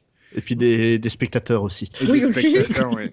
Donc, cette atrocité a été réalisée par euh, Rémi Harlin. Rémi Harlin, voilà. Et donc, ici, ben, on va retrouver une Kristen qui a changé de. Ah, dommage, grosse déception déjà. Oui, Ouais, mais bon, Patricia Arquette était enceinte, c'était un peu gênant. Oui ou peut- peut-être qu'elle. Ah, c'était elle a- ça? Moi, mon Voilà. avis, elle avait mis un coussin sous son pull et elle a, juste après avoir Ouais, lu le elle, script. elle a lu le script et elle Non, non, c'est bon, je suis en train.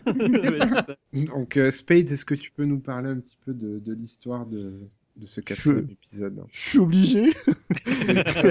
Donc en fait, ça se passe après les événements du, euh, du précédent. Donc euh, Kristen reprend sa... Ouais, Kristen reprend sa- vie normale euh, au lycée avec euh, une nouvelle bande d'amis. Elle, elle parle quasiment plus à, aux autres survivants du, du chaos du, euh, du, du précédent. Elle leur parle, mais c'est vraiment euh, limite des vagues connaissances, malgré ce qu'ils ont passé. Et en fait, elle va se faire exécuter relativement rapidement. Euh, Freddy est de retour et décide d'en- de s'en prendre à sa nouvelle bande, et notamment à une fille qui qui s'appelle Alice, qui va être euh, donc la nouvelle héroïne de la série. Pendant Faut savoir quelques... qu'avant de mourir, elle lui repasse ses pouvoirs quand Voilà, il même. Voilà, il c'est ça, transfert de pouvoir. Donc, du- pour rappel, donc le, le pouvoir de ramener les autres dans, dans les rêves. Et euh, Alice est justement quelqu'un qui a appris par sa mère à contrôler ses rêves à la base. Voilà, donc je, je- je pense que Voilà, c'est tout. Bon, euh, alors donc, et le, voilà. ensuite le 5. Ah non, mais faut qu'on en parle malheureusement de celui-là.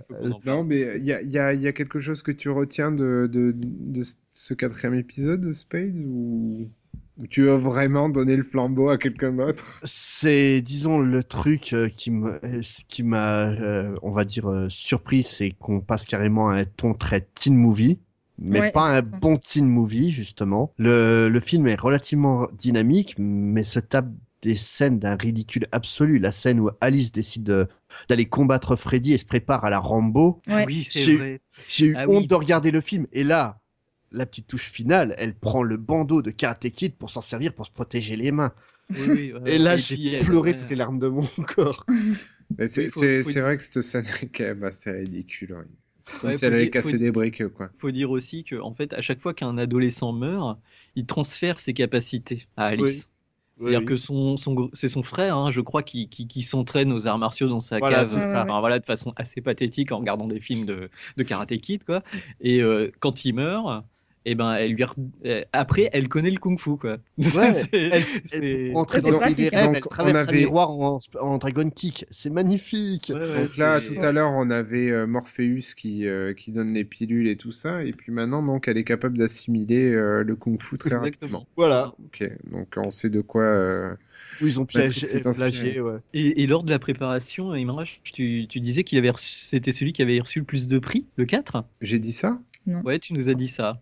Non. Bon, bah, on coupera alors. Le plus de prix au navet. Oui, oui, Oui, sûrement. Si, ils ont eu le prix de la plus mauvaise musique. Le, le Ah. 4, le 5 et le 6 aussi. Ah oui, crois. il y a- oui, mais à chaque fois, il y, a un- il y a une espèce de rap à la fin. Ouais, c'est celui-là. C'est Ah, ça, c'est- c'est le- on est dans le teen movie, quoi. On, le on truc a- immonde. Ah là là, on approche les 90 aussi. Et, euh, Mm, mm, mm, mm, mm. Ah, on sent bien dans le style, dans le look des, des ados qu'on rentre dans les années 90, là, clairement. Donc euh, oui, il y a, il y a- il y a juste une petite chose que t'as pas soulevé vraiment, c'est que donc euh, bon, on, a- on apprend au cours de la série que Freddy s'en prend aux, aux enfants, euh, aux enfants donc de, de la M Street, donc les enfants des parents qui l'ont assassiné, et euh, Freddy explique clairement dans cet épisode-là que euh, que Kristen est la dernière enfant survivante de, euh, de tous ces enfants-là. Et c'est pour ça qu'il la tue. Ouais, mais il me semblait que c'était déjà, dit- euh, déjà sous-entendu dans le, dans le précédent. Bah écoute, moi j'ai souvenir que là, il, le, il lui dit euh, en face à face, en fait. Il lui explique Ouais. la dernière. Enfin, bon, c'est c'est un détail. euh, de toute façon, elle meurt. Euh, Alice, euh, Alice euh, fait un mix entre Rambo et Karate Kid. Et euh, qu'est-ce qui se passe donc à la fin? Fin ouverte, fin pas ouverte? Des Euh, survivants? Donc, euh, que Alice et son mec voilà, Voilà. Qui, a, qui ont enfermé euh, Freddy dans le monde des rêves, quoi, en fermant la porte derrière elle. Ouais, c'est sa mère? Non, c'est pas dans celui-là. Non, c'est dans le- Si, c'est. Non, c'est dans l'autre. intervient. Dans le 5, Non, c'est dans l'autre, ça, c'est dans l'enfant. Non, celui-là, si, sa, sa fin est assez intéressante parce que, alors, en fait, quand il tue quelqu'un, il l'intègre et à la fin, en fait, tous les, tous les visages sont sur son torse Ouais. et se rebelle. Il y a des petites mains qui sortent et qui Ouais. l'agrippent. Voilà, ça. c'est ça, ouais. Voilà, quoi. C'est dans celui-là qui mange une pizza? Avec la tête des gens dessus? Euh, non, c'est non, c'est dans le 5. Oh là là, mon dieu. C'est sûr? On les confond tous. Oui, mais je crois que c'est dans le 5. Ah, il y, a- il y a tellement de Ah. morts, euh, il y a tellement de morts dans cet épisode-là. Surtout que celui-là. En fait, on euh, brasse tous les mauvais entre eux et puis. Bon, le- sur les- sur l'épisode précédent, on avait une belle équipe. hein. Il y a- ils étaient euh, 1, 2, 3, 4, 5, 6, 7. 7, si je me trompe pas. Euh, là, on a quand même beaucoup de personnages aussi. hein. Donc, on a... Bah, en fait, ce qui me dérange dans celui-là, c'est ça, c'est qu'il y a beaucoup de personnages, ils meurent tous les uns après les autres, c'est ça défile et personne se pose de questions quoi. Hop, ils pleurent deux minutes et puis Oui, bon bah tant pis, c'est pas grave, c'est reparti, tu vois, on y retourne. C'est typique du teen movie. de Ah ouais, façon. non mais enfin, tu vois, c'est pas C'est des poissons rouges c'est ça. dans un bocal. Bon, euh, je pense qu'on on peut passer Oui, à la suite, les enfants. suite. Hein, on évite de, de trop s'étaler sur celui-là. On passe au 5, donc un an plus tard. Faut dire qu'ils sont quand même. On a commencé en 84. Si on fait une moyenne, on a un épisode par an. C'est une, une série qui va quand même assez vite. Et sur les 5 épisodes, donc deux épisodes valables. Le premier et le troisième. Donc le numéro 5 sort en 1989. C'est L'enfant du cauchemar. Décidément, on a toujours. Bon, cauchemar, c'est la marque de fabrique, mais bon, voilà. Euh, qui est réalisé par Stephen Hopkins. Et euh, l'action se déroule un an plus tard. Et par rapport à la timeline du film, un an se, dé- se déroule après les événements du numéro 4. D'accord. Voilà. D'ailleurs, c'est pas très clair ça, mais franchement, euh, entre le 1 et le 2, il y a 5-6 ans. Entre le 2 et le 3, il y a 5-6 ans aussi. Ouais. Même plus parce que euh, Nancy devient un, diplôme de docteur, donc Ouais, euh, voilà, moins 10 ans, on va dire. Euh, on est en 2025 là, c'est le futur. Il y, a- il y a un truc à faire quand même. Bien, écoute, euh, c'est vrai que si on comptait, alors, il se passe entre le premier et le troisième, il se passe 11 ans. Euh, Et, 11 euh, ans, plus là, Ouais, plus de 15 noté. ans et Ouais, c'est censé se passer en 80... 85, on va dire. bah, il y avait Ouais. peut-être de On est quoi déjà faire un quasiment en crossover 2000. avec Marty McFly euh, en 2015. Exactement. Marty McFly versus Freddy. Ok, bon, c'est un concept. Je vais envoyer ça à, à Arline. Bref, euh, donc un an s'est passé et on retrouve euh, toujours notre amie Alice avec son, son amoureux Dan. Ah oui. Sauf que Euh, maintenant, ils, ils font des trucs pas nets. Il, se passe des choses pas très nettes effectivement entre ces deux. Est-ce que tu peux nous en parler, Charlotte? Le, enfin, le pitch du cinquième, c'est qu'en gros, Alice se retrouve enceinte de son chéri. Et Freddy arrive à attaquer Alice et sa bande de copains euh, en pleine journée, enfin dans des genres de rêves éveillés en quelque sorte. Et donc, il se demande quand comment c'est possible. C'est qu'en fait, il utilise euh, le sommeil du bébé, puisqu'un fœtus dort à peu près 80, plus de 80% de son temps. Ça lui laisse en fait euh, toute latitude pour faire un petit peu ce qu'il veut, et dans le sommeil et dans la réalité en fait. Qui s'appelle le bébé Jacob, non il est Jacob Jacob. Il ouais. fait trop peur le gamin. Il Ouais. fait trop peur, il est horrible. Ah, mais, mais c'est. ça Le gamin du envie d'avoir 7 des gosses. hein. Ouais, aussi, pas mal, ouais. À la tête Ah mais le gars, ouais mais non mais celui du 5 il, il est vraiment déjà au début quand tu le vois tu dis enfin il... Non, mais, mais tous les gamins dans la série, hein, même les gamines qui font de- du saut à la corde, Ouais, ouais. c'est les contraceptifs. Hein. euh, T'as pas envie d'avoir de gosses, sérieux, quand tu vois ça. Oh, comme non, il est mais, vilain. non, mais de- c'est- les, les enfants, c'est toujours le, le- un, code c'est de l'horreur assez c'est- facile. C'est truc qui me, qui me perturbe toujours. hein, Mais effectivement, le gamin dans celui-ci, assez bon. Enfin, assez bon. Il, il joue pas trop Oui, mal, si. le gamin. Ouais, ouais, Et il il, est est bon, effrayant. ouais. quoi. Et puis il a une tête, euh, il a la tête qui Ouais, va bien quoi. Il a, une- il a vraiment une tête euh, flippante. Oui parce que du Ouais. coup il faut expliquer que dans ses rêves elle, elle voit son fils qui est déjà grand. Hmm. Voilà, Voilà. c'est surtout ça le truc. Et qui est une sorte d'antéchrist de Freddy. Quoi. Ouais. Ouais. Ce qui est à noter dans ce film-là, je trouve, c'est le, le côté, euh, comme tu disais, en fait, euh, donc Freddy, les attaques quand ils sont pas endormis, et en fait, c'est extrêmement confus, moi, j'ai trouvé. Ouais. Mm. C'est-à-dire que tu dois pouvoir, avec un tableau Excel, faire euh, euh, retirer la logique derrière tout ça. Mais au final, euh, il y a des flashbacks, il y a des rêves éveillés, il y a des rêves endormis, il y a la réalité. Et c'est tellement. Enfin, Et il rentre dans une BD, non, en plus. Enfin, c'est c'est vrai qu'il y a le Ouais, il y a un moment donné, Ils ont, ils ils vu le clip de. Take On Me. euh, c'est- Ouais, Ouais, ouais. je Ah, voulais ah. dire que tu m'as volé ma réplique. Mika serait ravi de voir ça.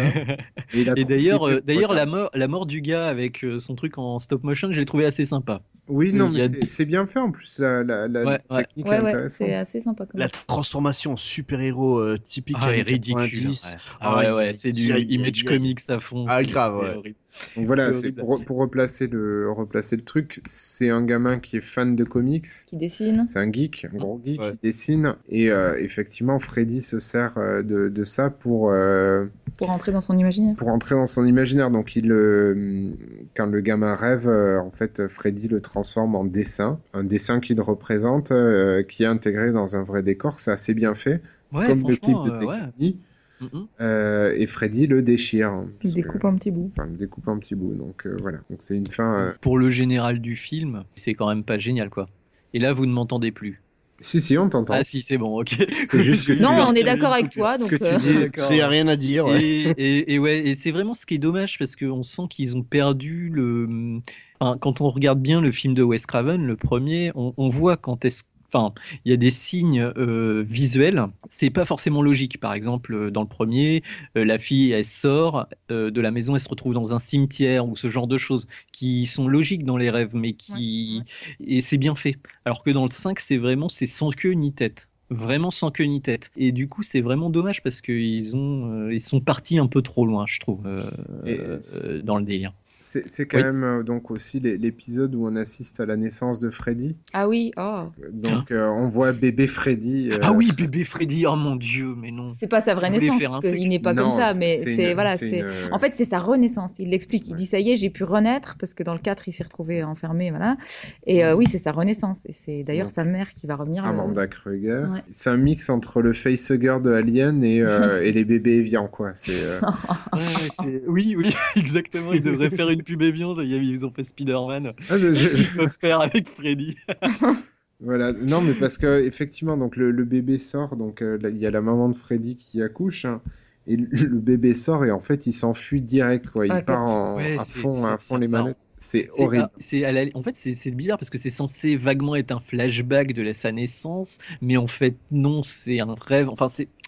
C'est vraiment mal fait. Par contre, c'est dans celui-là où ils mettent de l'eau bénite sur ses ossements ou pas? Non, c'est dans le 3. Non, c'est dans le. C'est dans le 3, parce que Ouais. cette scène-là était vraiment réussie. Mais Comme c'était dans le 3 rêves, et qu'on l'a passé. Les souvenirs sont un peu confus. Ouais, exactement. Bon, bah écoutez, messieurs, dames, Merci. que je t'oublie toujours, chérie. Euh, je vous propose qu'on on passe aussi, sans s'écouter une petite bande-annonce peut-être. Il a toujours été différent des autres. Tu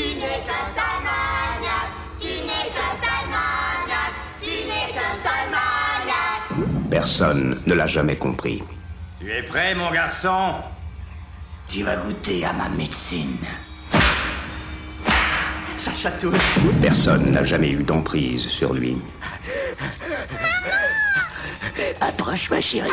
Mais maintenant, c'est un nouveau commencement. Le commencement de la fin pour Freddy. Et dans chaque ville, le cauchemar vous guette.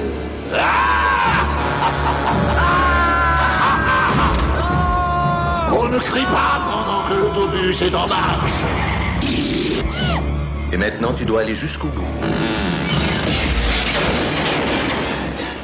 Je t'aurai, mon petit, et j'aurai ton esprit aussi. Il faut s'en débarrasser par tous les moyens. Je vais vous montrer toute ma puissance. On est en plein cauchemar.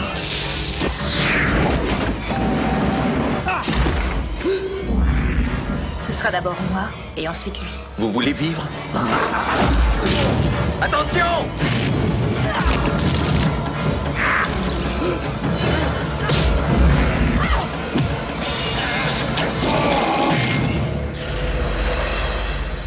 Les Les enfants sont bizarres de nos jours, on dirait. La fin de Freddy. L'ultime cauchemar. Le frisson est garanti. Ils ont gardé le meilleur pour la fin.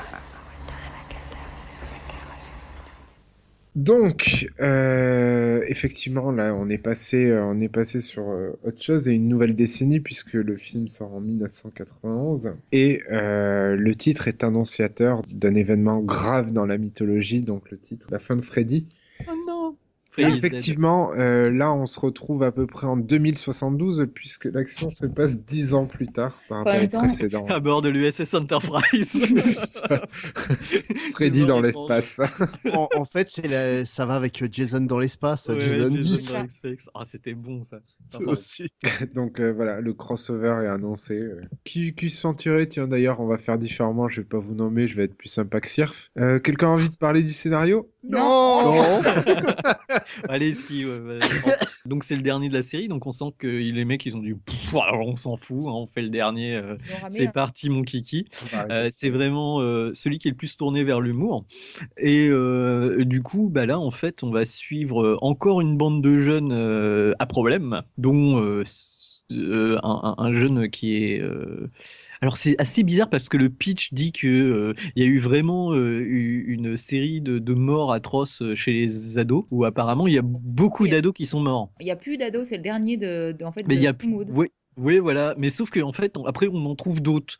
Je sais pas si c'est dans son rêve ou je ne sais pas. Enfin bon, c'est Bah, en fait, comme le dire, 5 les, les ados qui sont dans le, dans le film, Bah, euh, franchement, sur le pitch du film, les, les premières phrases, c'est tous les ados sont morts, quoi. bah, de Alors, que en c'est fait, de la tous ville. les ados de Springwood ou tous ça. les ados des États-Unis? Mais si, si, parce que tu, tu sais, quand ils reviennent à Springwood, les, les gens sont complètement tarés, en fait. Ils veulent les enfermer parce qu'ils ont plus d'enfants. Hmm, Et, Mais c'est euh, pas un rêve, ça? Non, non, mais et en fait, on sait pas, on sait pas. euh, pas, on sait- en fait, le début, c'est plutôt qu'on sait pas. Le gamin, il se retrouve là, on sait pas d'où il vient, on sait, il sait même pas d'où il vient, ni comment il est arrivé là, mais il est arrivé là, tout le monde s'en fout, personne se pose de questions, en fait. Et puis, euh, et puis il part et tout le monde s'en fout aussi. hein, de toute façon, euh, Mhm. Ce, C'est- ce- ce film, je crois que c'est ça. En fait, tout le monde s'en fout de ce film. Tout le monde s'en fout, même le réalisateur. et, euh, et, et oui, en gros, en gros, il part, il est amnésique, il tombe sur un groupe de jeunes qu'il ramène à Springwood, en fait. Et en gros, on se rend compte que c'est plus ou moins un piège de Freddy qui a tué tous les gosses euh, aux alentours, qui a besoin d'autres gosses à tuer. Donc il en ramène de plus loin. En sachant qu'il y a une histoire aussi que au début on pense que c'est plus ou moins le fils de Freddy. Et en fait tu te rends compte que c'est pas vraiment le, de- le fils de Freddy, mais qu'une des filles qui les accompagne est la fille de Freddy. Bah, c'est- Maggie. c'est c'est pas vraiment une jeune, en fait, justement, c'est le Enfin, médecin. oui, c'est le médecin psychologue, mais elle est jeune en fait. Enfin, Oui, c'est une gamine. Enfin, Oh. ouais, elle est. Bah, elle est, elle a 22, 23 ans. Enfin, Oui, elle est pas- une- Ouais, elle, est plus, gamine. elle est plus âgée que ça, elle a bien la trentaine. non. Bah, attends. Bah, c'est, c'est assez- mais pareil, c'est assez confus parce que les ados, euh, ils ont 23 ans à, à par an et euh, Et les ils sont vieux, censés ils en ont avoir 22 ans. 15 et les vieux ont 22 ans. Enfin, c'est voilà. Ouais. Et donc, euh, donc voilà. Et en fait, c'est, c'est le film le plus euh, comique de la série. Mais Je pense a, qu'on peut le dire ouvertement, comique. Mais il y a, y quand même, il y a, y y quand même cette, euh, effectivement, tu, tu l'as dit, mais très rapidement. Mais euh, moi, ce que j'ai beaucoup aimé dans ce film-là, et c'est peut-être la seule chose que j'ai vraiment Ah oui. apprécié, c'est effectivement pendant une bonne partie du film, euh, ce- il y a ce gamin, donc John Doe, qui est supposément le héros du film euh, et qui il croit dur comme fer qu'il est le fils de Freddy, Et quoi. donc, il lui fera pas de mal. hein. Et, et donc, il est Ah oui. persuadé que Freddy va- ne va pas lui faire du mal. Et alors, il y a une confusion parce qu'on apprend dans le film que l'enfant, donc on dit toujours l'enfant de Freddy, Mm. euh, son prénom commence par la lettre K. Et euh, lui, étant donné qu'il est amnésique, on lui donne le Kevin nom de Kruger, c'est lui. ben voilà. Non, mais en, en fait, vu qu'il est amnésique, euh, aux États-Unis, les amnésiques, on leur donne souvent le nom de John Doe. Donc, c'est c'est Mm. comme ça qu'on l'appelle dans le truc. Donc, potentiellement, il peut s'appeler Kevin ou, euh, ou, ou- ou- ou comment il peut s'appeler euh, avec un K. Enfin, voilà. Bref, un nom qui commence par K. Kitty. Kitty Kruger. Kyle. Kyle, bravo. Qui a mieux Kill euh, avec la ou Kill euh, avec la VF. euh. Kill. Et donc, il s'appelle John Doe. Il peut potentiellement s'appeler K quelque chose. Et donc, il croit dur comme fer à ça. Il se dit à Freddy, mais tu me feras pas de mal parce que t'es mon papounet. et et qu'est-ce qui se passe? Ben, Freddy le jette de très très haut. Et on apprend effectivement très rapidement que euh, ben, la fille de, en fait, l'enfant de Freddy est une fille, donc c'est Maggie qui ne commence pas par un K, mais son vrai nom c'est Catherine, euh, parce que euh, c'est Ah. Catherine, oui, c'est ça, parce qu'elle a changé de, elle a changé de prénom. Enfin bref, Ah, bah, c'est- confus, ça va dans, ça va n'importe où. Bref, cet effet de style est assez marrant parce que on, on croit que le héros est le héros et en fait non, c'est pas lui. Bah, un peu comme dans le premier, en fait. Oui, voilà, mais c'est c'est ce que Mais je disais en raté. début de podcast. euh, c'est ce que je disais en, en début de podcast. Il y a toujours cette euh, petite confusion à certains moments. Voilà, Mm, c'est rigolo. Mais oui, oui, ça, mais ça fait partie aussi de ceux qui sont plus confus au niveau de la trame narrative, en fait. hein, parce que c'est pareil, moi, par, par exemple, quand ils arrivent sur, dans, dans, dans la ville, j'étais pas sûr que c'était pas un rêve qui se faisait. C'est à moitié post-apocalyptique, en fait, ce truc. Mais en fait, tu sais pas si ça se passe tous dans sa tête. Et il y a vraiment un lien qui ne se fait pas. Euh, Voilà. Après, les scènes, en fait, les- il y a aussi beaucoup de scènes très comiques peut-être un peu trop, mais voilà. Mais euh, qu'est-ce que vous en avez pensé? Vous, ça vous a fait rigoler, genre euh, qui, quand il est en sorcière ou ce genre de choses? C'est un, c'est un clin d'œil à- au magicien d'Oz, ça. Ouais, Ah c'est un clin d'œil au magicien Mm. ouais. C'est le seul devant lequel je me suis endormie, en fait. Donc, comme ça, c'est clair. Je, crois que- Mais tu t'es vraiment endormi ou est-ce que tu me es suis tu je as me suis le film je me suis endormie, quoi, trois bons quarts d'heure avant la fin. Ouais, ouais. On a, on a regardé, enfin, elle a regardé la fin euh, le lendemain, quoi. La, Non, scène du jeu vidéo aussi qui est. Oui, Oh là là. ouais, elle est complètement Mmh, hallucinante. catastrophe. Elle est, elle est pas bien. Et surtout, je vous ai dit en début d'émission que c'était le premier film de la série que j'avais vu au cinéma. Oui, c'est Ah ça. oui. En vache. 3D. Ah Avec oui. les lunettes euh, rouges et, et oui. bleues. Ça a été mon premier film 3D. Maintenant, vous comprenez pourquoi je déteste les films 3D. oui, ouais. Des mauvais souvenirs, quoi. D'ailleurs, ça, c'est relativement malin dans la façon dont c'est fait. Parce que, en gros, euh, c'est que la dernière partie du film hein, qui est en 3D. Et en fait, on voit. Alors, c'est. c'est- enfin, voilà. Le gimmick devait être donné. Donc, euh, voilà. euh, L'héroïne va plonger dans les rêves pour combattre Freddy. Et en fait, un de ses copains lui donne une paire de lunettes 3D en, en carton. Mais ça sort de nulle part. hein. C'est Ah oui, c'est oui. vraiment. euh, pff, ah, hop, tiens, Oui, prends ça. dit, euh, Ça va t'aider. Elle les met, donc euh, c'est le signe qui dit au spectateur mets tes lunettes 3D. Et euh, du coup, moi je l'ai vu en DVD, donc il n'y a pas d'effet 3D. Et elle est là, Ouah, c'est comme une autre réalité et tout. Elle tend la main vers l'écran et tout. Il y a pas mal de gimmicks 3D. euh, Ouais, quand je tends la main, je la vois. Oui, bah normal. Ouais. hein.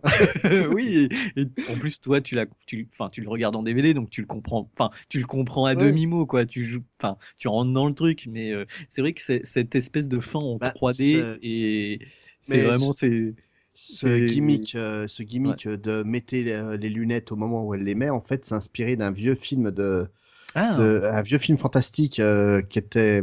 Bah, vous avez connu le remake peut-être, euh, Les 13 fantômes.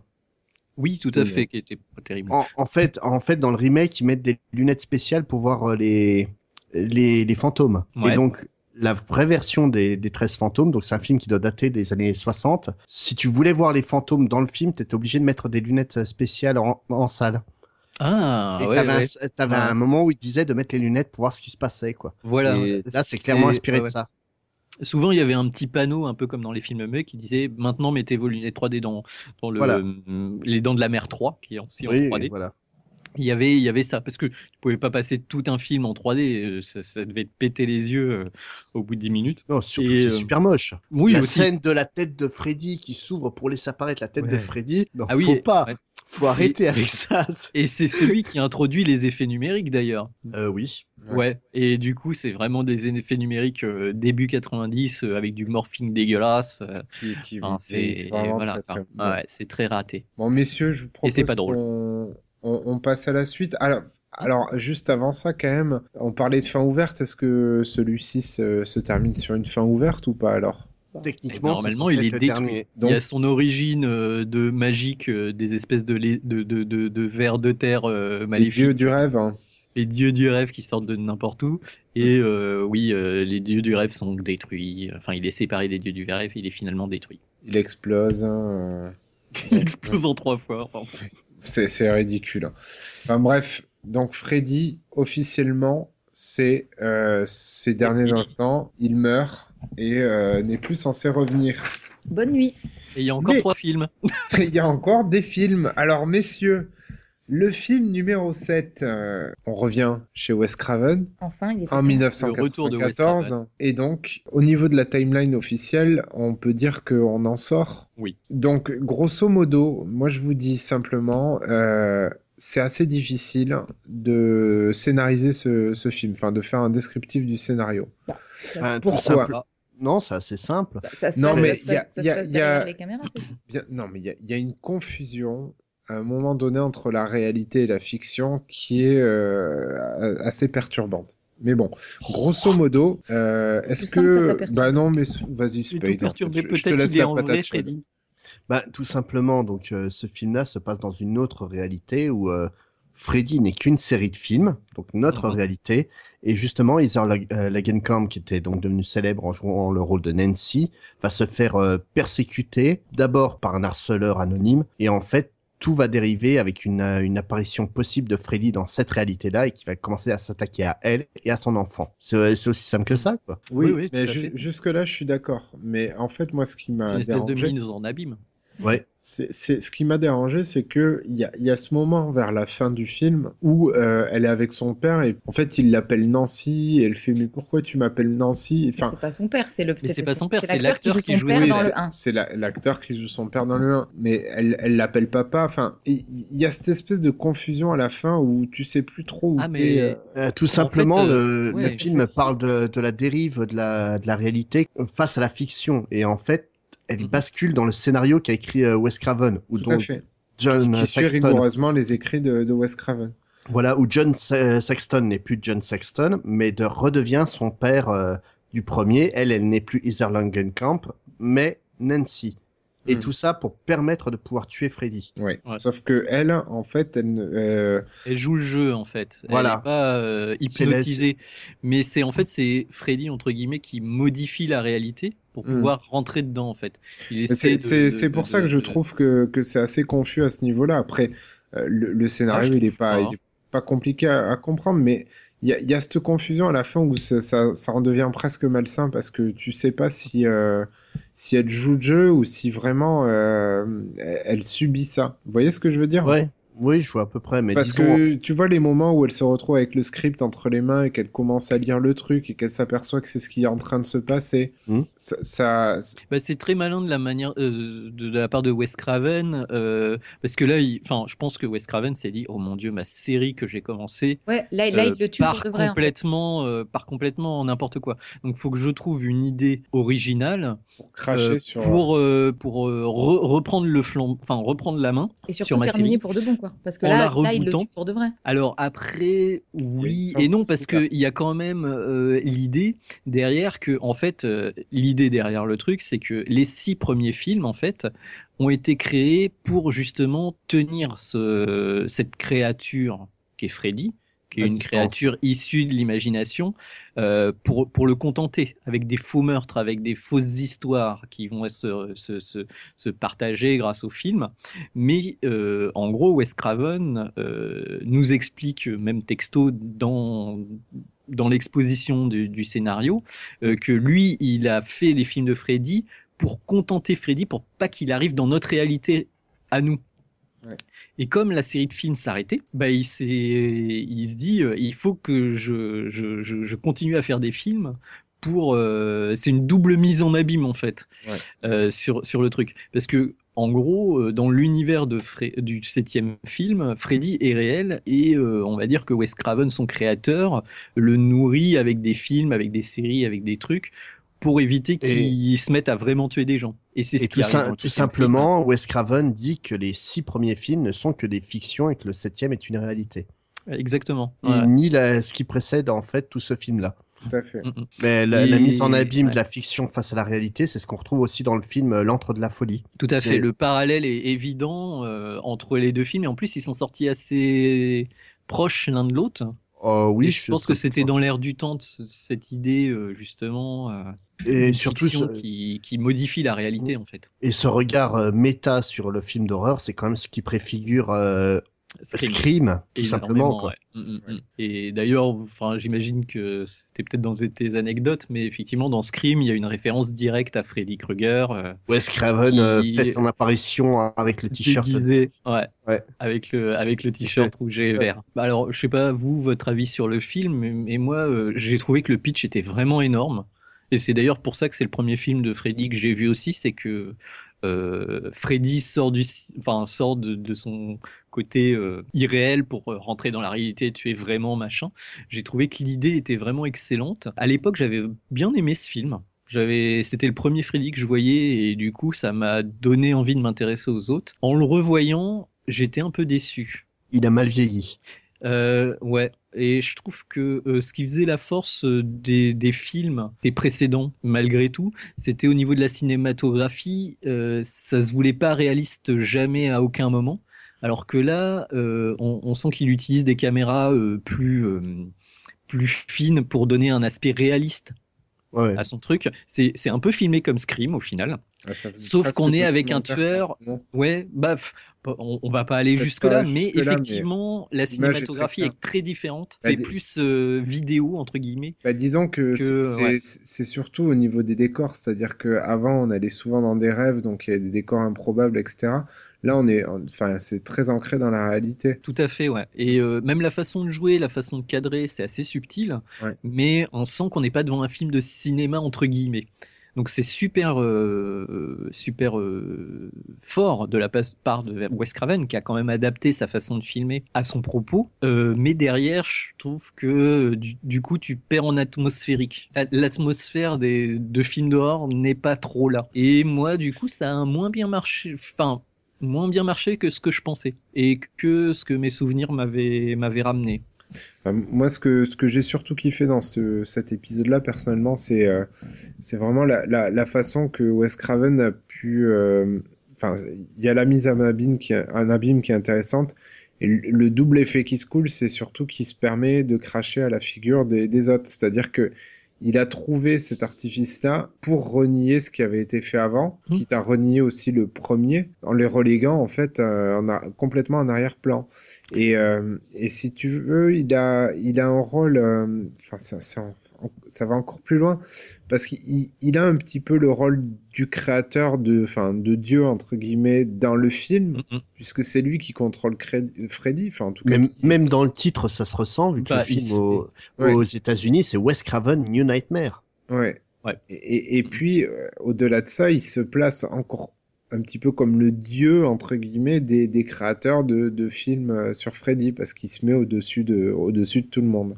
Bah, il rappelle aussi que, c'est, que ce qui compte dans cette série-là, c'est bien le personnage et c'est pas les films en fait. Mmh. C'est Ouais. pas les films qui ont été faits et que toute la mythologie elle Oui. tourne autour du c'est personnage exclusivement.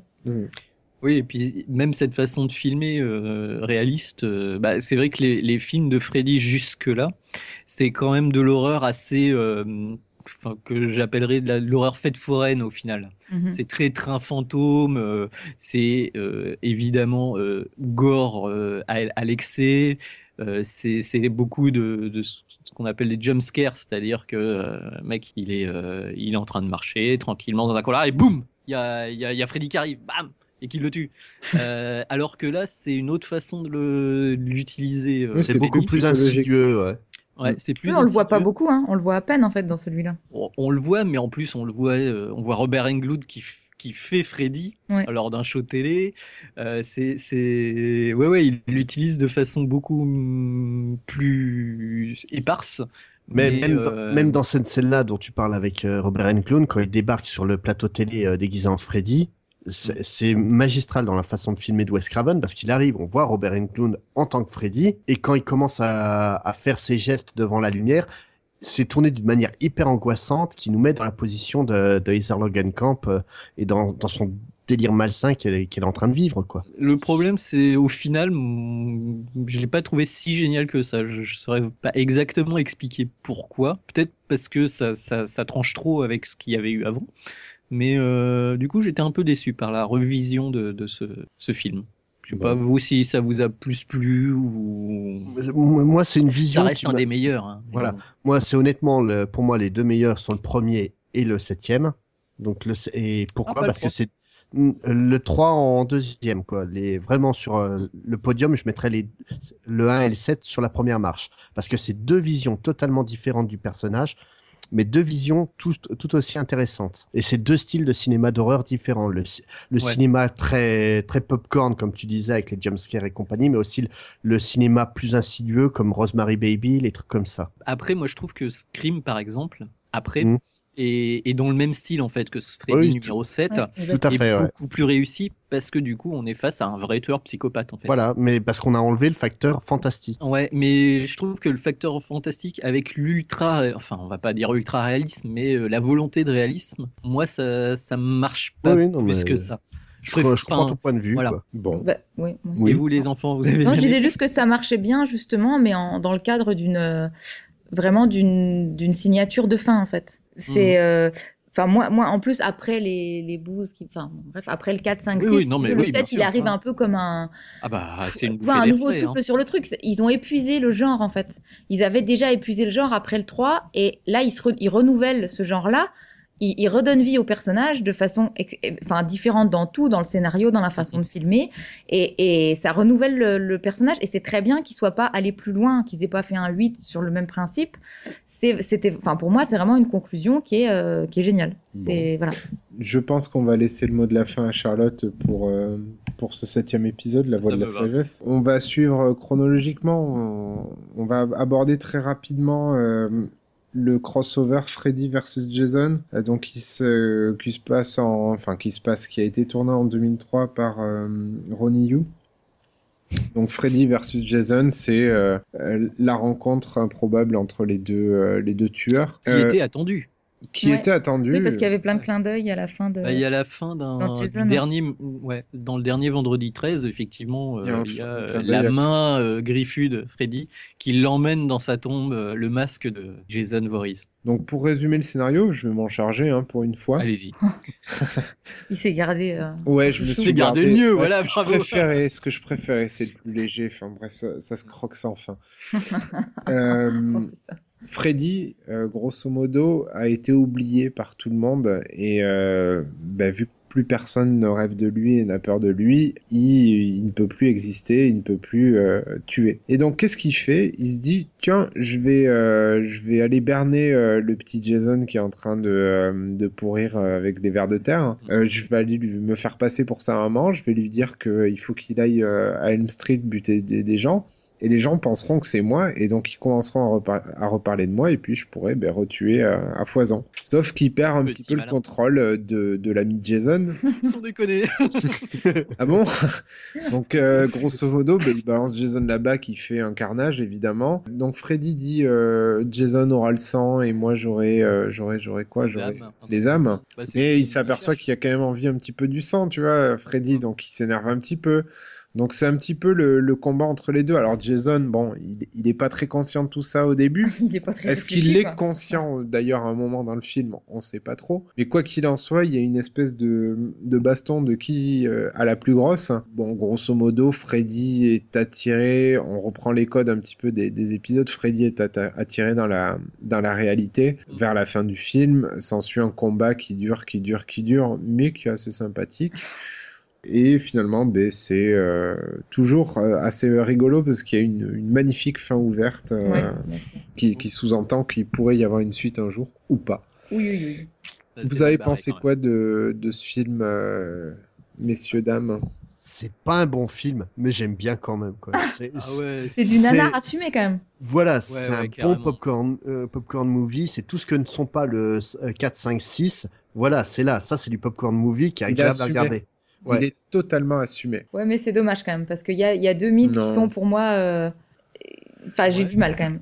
Je sais que c'est assumé, mais j'ai enfin, j'ai vraiment du mal. J'ai pas passé un bon moment. euh, Autant j'ai préféré revoir le remake, même si, euh, voilà, c'est pas, pour moi, c'est pas un bon film non plus. Freddy, Jason, euh, enfin, vraiment du mal. Quoi. Bon, et toi, Nico? Bah, Alors moi, dé- déjà, moi je trouve que c'est pas mal si, euh, voilà, par exemple, euh, des auditeurs veulent découvrir euh, les deux personnages. Je pense que c'est vraiment le meilleur point d'entrée sur sur l'univers parce que bah, déjà, on, au lieu de se taper deux films de Freddy, enfin un film de Freddy, un film de Jason, bah en un seul, on a les deux. Donc c'est c'est assez sympa. C'est assez, au niveau du rythme, il est vraiment pas mal. Ouais. Parce que justement, bah, quand, euh, quand Jason a fini son massacre, il y a Freddy qui reprend le relais. Et là, on peut le dire, il n'y a pas de baisse de rythme, il n'y a pas de baisse de régime. euh, c'est à fond dès le début et ça continue jusqu'à la fin du film, où ils s'entretuent plus ou moins. a- Enfin, bon, il y a- voilà, y y y des facilités qui, euh, des facilités dans le scénario et dans le Oh, bah déroulé des choses qui, qui font que ça va encore plus vite, tu vois. C'est-à-dire qu'il y y a un exemple Ah ouais. con. Il retourne à l'hôpital psychiatrique. Tu sais Mm. pas pourquoi le mec il sort un passe de l'hôpital alors qu'il s'est enfui, enfin que c'est un interne, il Ah, avait été mais oui, mais ça prendrait trop de temps de le trouver. Et c'est ça qui est bien, c'est que Ouais, ouais, tu- c'est excellent pour tu- ça. Ah non, tu mais vois le, ça, tu fais le mais- pass, il le prend par temps, justement. Son pote le vole avec les clés. Ouais. Ah, bien vu. C'est un détail qui m'a échappé. Mais, Non, mais euh, Bon, euh, en même temps, en même temps, il y a, il y a- je suis désolé, il y a deux résidents qui se barrent. Il y a bien un garde qui s'aperçoit qu'on a volé son passe. Euh, moi, au travail, on a des passes comme ça. S'il y en a un qui se le fait voler, il bloque, euh, il bloque le truc euh, au bout de 10 minutes. hein. ouais, peut-être. je Là, on est pas, dans un hôpital sais. psychiatrique, tu sais. Le mec qui revient. Enfin bref, c'est des petites facilités qui font toujours un petit peu réfléchir. Enfin, toquer, tu souris sur le moment, tu fais ils ont pas pensé à ça. Euh, mais du moi, coup, ça contribue bien au rythme du film. On se pose pas de questions, quoi. Moi, ce qui m'a le, le plus surpris, c'est quand même le combat final euh, qui fait très film, euh, film asiatique, quoi. Vraiment, on a l'impression de voir. euh, Mm. Non, même plus un film de kung-fu, quoi, limite. Ben, tu sais, les, euh, Ah, comment ils le appellent style- ça, les rope, euh, rope fight ou je sais pas trop. Ouais, quoi. oui, voilà. Wire Ça- ça fight ou je sais pas trop quoi. Les Ah, trucs ouais, chinois. d'accord, je vois ce que vous voulez dire. Ouais, Ouais, effectivement, oui. non, Mais Tigre et Dragon. c'est ça. Ouais, un peu, ouais. C'est, ahurissant le rythme qu'ils ont collé à ce combat final, alors que t'as quand même euh, un char d'assaut et un mec qui sait rien faire d'autre à part euh, donner des coups de griffe une fois qu'il est, qu'il est dans la réalité, quoi. Mais il... alors c'est marrant parce que Freddy, euh, Freddy bon, c'est c'est vrai qu'il a, il a toujours euh, exécuté assez rapidement d'un seul coup ses, ses victimes, ou alors il, a provoqué euh, quelque chose d'horrible. Or là, il se bat beaucoup et il fait quand même des mouvements. euh, il a une certaine souplesse dans ses mouvements, on va dire. Ah, qui est surprenante, oui. Ouais, et, et euh, en fait, ça, me- ça me fait penser un peu à Yoda euh, sur les, les nouveaux Star Wars où euh, C'est ça. Ah oui, on se doutait Non, pas mais- qu'il pouvait se battre comme ça, effectivement. Ouais, ouais. Fre- Freddy, tu vois, il matérialise les cauchemars et il tue comme ça, quoi. Et là, en fait, il se met à bouger dans tous les sens. Il grimpe sur Jason. Euh, il, il arrive, alors, il est côte à côte. Ils sont côte à côte et il arrive à soulever son pied assez haut parfaitement, euh, avec la jambe parfaitement tendue pour aller taper dans le casque de, de Jason. C'est assez marrant, quoi. Voilà. Il est, il est assez rapide et tout, donc euh, il y a, il y a vraiment une opposition. Et puis ce combat final, effectivement, qui est complètement surréaliste, où il, il cède du décor pour, euh, pour en mettre plein la figure à Jason, qui Ne bronche pas. ne bronche pas, très peu. Mais franchement, oui, je me répète, mais vraiment, euh, si vous voulez découvrir les deux personnages en ayant un peu peur de voir des films relativement anciens, et euh, certains, euh, parce que là, on a parlé de Freddy qui avait des épisodes ratés. Enfin, rappelons que Jason va à New York, Ouais. qui est un pitch qui est complètement génial. Euh, c'est euh, 1h20 de film, dont une heure dans un bateau qui va à New York. C'est un ennui, mais mortel. Alors, les 20 minutes qui se passent à New York, euh, peut-être qu'on l'année prochaine, on fera un spécial Halloween euh, Jason. hein. je pense que t'es voilà. Je commence à regarder les films maintenant, c'est, ça fait long quand même. Oh bah de- Jason, Ah ouais, surtout ouais. accroche-toi. hein. Ouais. Ah, Il y en a, il y en a, il y en a beaucoup plus. hein. Je crois qu'il y en a Ouais. au moins une dizaine. C'est un film qui est sorti en 2003, mais qui arrive vraiment à capter euh, l'essentiel, on va dire, de ce que, en fait, on te promettait quand, euh, quand on te promettait, par exemple, Jason va à New York. Bah, il a promettait réussi la bande-annonce. dans, dans le genre crossover, tu vois, il a, il a réussi, campagne, il a réussi là où euh, un Alien versus Predator a échoué, Ah tu oui, vois. ouais, exactement. Non, mais Donc, exactement. euh, c'est, voilà, c'est- pas un chef-d'œuvre. c'est pas un chef-d'œuvre, c'est un nanar, euh, tu- il a assumé On se et- mate ça à Halloween et c'est très bien. Ouais, il fait, il fait le job. Voilà. Bon, on va Oui. clôturer euh, cette série de films.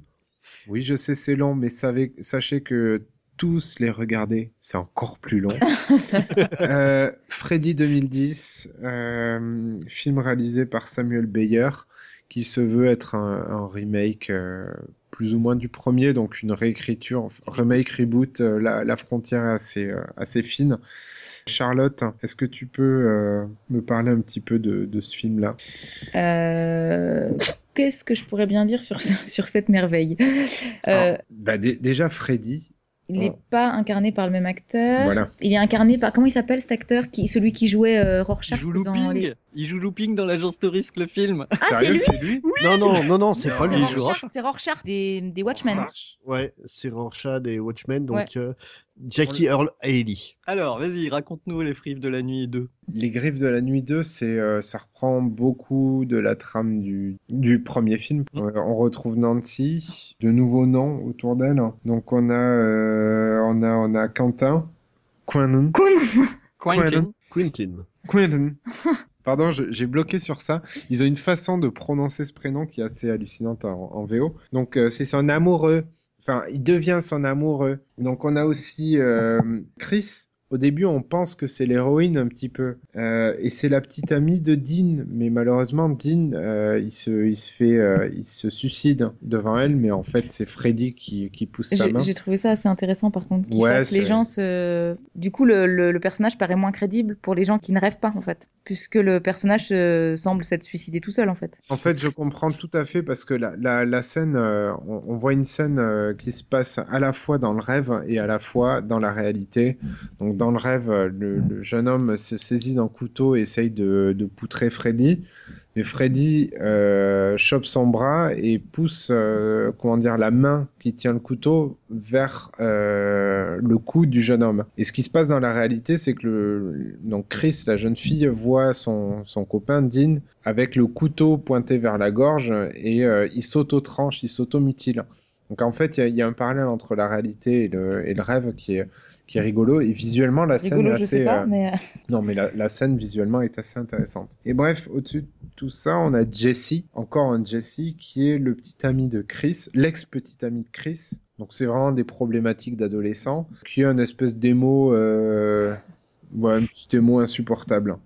voilà. Et euh, donc une galerie de personnages relativement maigres. Euh, Nancy, l'artiste euh, serveuse, euh, Quentin, le petit discret euh, qui ressemble à un hobbit, euh, Chris, Ah, Barbie, et Dean, euh, bah, issu tout droit de la planète des singes. Il a une bah, tête de singe. C'est un genre de mix de tous les personnages qu'on a pu croiser dans la série quoi.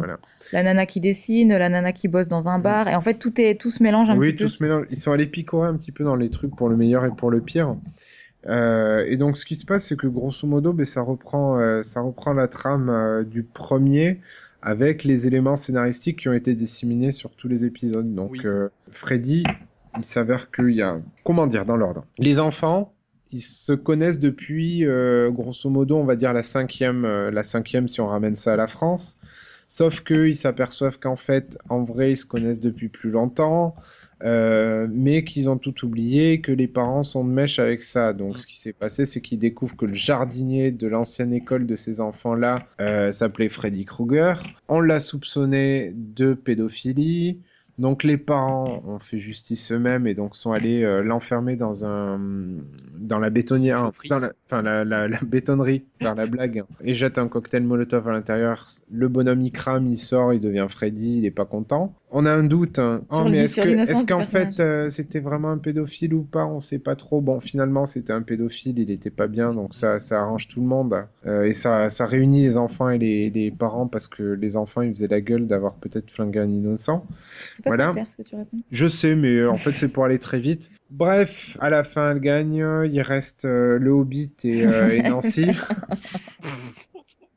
Qui sont salement traumatisés aussi, il faut bien avouer que Ah, ah bon ils s'en sortent pas très bien. Bah, Il y, a, il y a un côté psychologique sur Ah les ouais, personnages ils, qui est ils plus veulent fort pas que- dormir du tout, euh, du tout. Alors, Freddy Ah, est quand même beaucoup. Il y, a des, il y a des idées très très bonnes dans le film, Ouais, notamment le, aussi, hein. le, le fait que euh, moins tu dors, bah, plus tu deviens taré. Mm. Les micro-siestes qui font que, que les rêves arrivent dans la réalité, tout ça c'est vraiment une bonne idée. Le problème c'est que le film est bancal sur tout le reste. Ben, il, est, il est bourré de clichés, c'est-à-dire que En, en fait, il, il est pas si mauvais que ça, mais euh, il est allé trop dans les clichés des, de, des films, enfin des teen movies actuels. Euh, on retrouve euh, vraiment les archétypes eux-mêmes. Là où les autres films allaient chercher un petit peu des geeks, tu, tu vois, le, le fan de jeux vidéo, le mec qui dessine dans les comics, on est allé chercher sur une galerie assez étendue. Bon, ben on se retrouve avec la gamine qui est bosseuse, voilà. On se retrouve avec le gamin qui est euh, euh, le, le rebelle émo du coin. Euh, on retrouve la poupée Barbie, le, gros sportif, etc. oui, mais à côté de ça, t'as le casting, il va pas du tout. Tous les gamins sont censés avoir été ensemble en maternelle. Je suis désolé, tu prends Dean pour qu'il ait été dans la même classe que Nancy à la maternelle, faudrait qu'il ait redoublé la maternelle au moins trois fois, quoi. ça. tu vois la différence d'âge. Bien sûr. Mais il y, a- Euh, il y a- il y a un très très mauvais casting et, euh, et, et C'est- effectivement des. euh, Il n'y a pas que ça. Le fait qu'on découvre que Freddy, tout compte fait, est réellement un pédophile, ça désamorce tout le truc. Bah, Moi, je trouve Le- ça pas mal, justement. Bah, Bah, si, parce qu'en fait, le, traumatisme, que- il est double Ouais, chez, ouais. chez Ouais, les personnages. Oui, mais justement, c'est trahir le personnage parce que euh, justement, euh, Wes Craven a créé Freddy pour qu'il ne soit pas un pédophile, mais un tueur d'enfants. Oui, mais au départ, il avait, il avait hésité en fait. Au départ, ça devait être un violeur d'enfants et il trouvait ça trop trash, donc il a changé. Voilà, mais justement, c'est justement aller dans le trash après, là où il a faut pas. le, il a entretenu ce doute-là. Alors que dans le, dans le nouveau, C'est clair et net. on balance le morceau. Oui, mais c'est peut-être plus euh, d'actu- enfin, Ouais, mais tu d'actualité doutes entre quand même. Comment doutes. Alors que tu doutes pas euh, à un seul moment que Freddy était innocent Oui. dans, dans la première série. Ouais, ouais. Ouais, mais, mais en fait, justement, il a été euh, libéré à cause d'une erreur de judiciaire, mais clairement, il était coupable. ouais, mais justement, Alors que Fre- dans le Freddy, est- Freddy était un, un monstre puissance 1000 de son vivant. Il n'a pas attendu d'être mort pour, pour être euh, la salope il qu'il est dans la nouvelle euh, dans la nouvelle série aussi. Ben, beaucoup moins parce qu'il il reste euh, bon entre guillemets juste un violeur d'enfants. Ouais. C'est c'est il va pas jusqu'à faire un massacre de- d'une cinquantaine de gosses comme le faisait le Freddy de l'ancienne version. Ouais, ouais, je- ouais. C'est Bah, là disons, que, disons que Freddy, Freddy original était plus exceptionnel dans la psychopathie. Voilà. Après, moi, euh, enfin, je, je je sais pas ce que vous en avez pensé. Moi, je trouve que c'est pas mal parce que c'est un bon contre-pied justement à Fred- Freddy contre Jason. Pour celui qui veut un bon film bien fun avec des litres de sang et tout, qui se prend pas la tête. La, tu la, tête de Freddy vous a pas un peu dérangé? Non, sachant que c'est un nouvel acteur, ça m'a pas spécialement dérangé. Ouais, non, le problème, c'est le manque de charisme du personnage. C'est ça, exactement. Ouais, ouais. Ouais, non, mais Pas totalement. de, il a- pas de il a l'acteur parce qu'il était très bon dans Rorschach, mais, mais là, euh, ouais, il, est, il, est, il est beaucoup plus noir. Après, on s'aperçoit, enfin, ça reste quand même un acteur assez intéressant.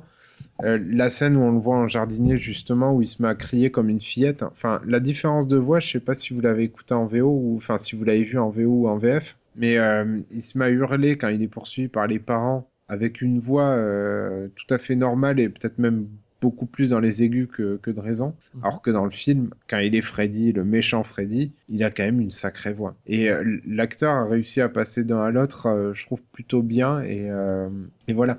Mais je trouve qu'il a une tête. Alors, le, le masque se veut plus proche de, euh, de la réalité des grands brûlés. Ouais. Euh, mais il a un côté félin. Ouais, moi, je le trouve pas mal ce visage. Moi, je, je- alors, je trouve qu'il est bien fait, il est mieux fait parce que sur, sur la fin des, des 7 Freddy, euh, il y a un côté plastique euh, latex au, au masque qui me dérange un peu. Alors que Et dans, les, le dans le premier, face, il était dégoulinant. Euh, là, on dirait vraiment un grand brûlé, mais il y a un truc qui me dérange dans, dans le faciès qui qui est pas passé. ouais. Bah ouais, oui, comme, comme tu disais, le, le côté un peu félin, euh, je l'ai vraiment ressenti et euh, j'ai trouvé ça plutôt pas mal. Après, Il est je- beaucoup plus sombre. Euh, Ouais, ouais. Moins dans l'humour, il est très premier degré, quoi. Ah oui, non, mais ouais. Et puis ça, c'est pas plus mal, hein, euh, au final, je trouve. euh. Bah, c'est- Bah, tu fais un remake, c'est pas pour refaire la même chose non plus. Exactement. par, par contre, Tout en sachant que c'est moins sérieux que la plupart des films récents qui sont sortis, euh, Oui, les remakes de Halloween et tout ça, où là, euh, c'est carrément trash et voilà. Euh, oui, parce que alors moi je suis Voilà. assez sensible à- au sang gratuit. Enfin voilà, je suis pas Mhm. trop fan.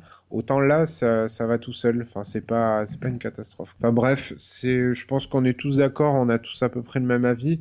C'est pas le film du siècle. C'est pas le remake du siècle. Ça reste un film qui se regarde hein, et qui Exactement. ouais. rend correctement honneur à la saga. En tout cas, il fait pas pire que euh, que le quatrième et le cinquième.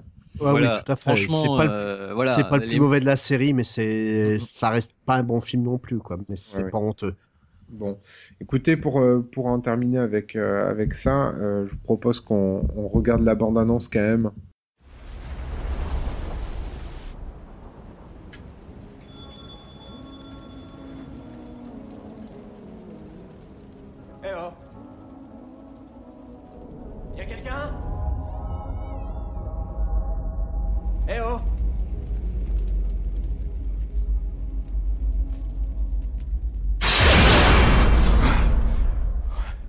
Continues à t'endormir, ils vont te virer d'ici. Désolé.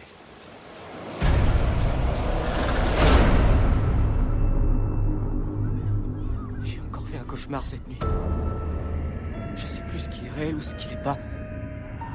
Est-ce qu'il y a quelqu'un d'autre, quelque part, à qui ça arrive? Chaque fois que je rêve, il y a toujours cet homme. C'est sa marque, c'est ça? Freddy. Oh mon dieu, toi aussi tu l'as vu Qui êtes-vous? Tu te souviens de moi?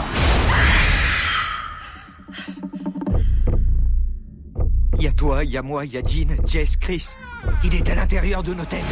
Il faut qu'on arrête ça. Comment? Ne t'endors pas.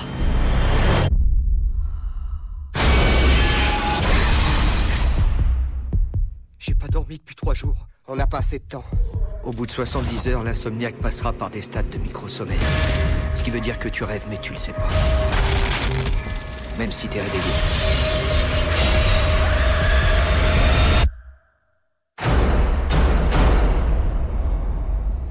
Oh mon dieu. Non, ce n'est que moi.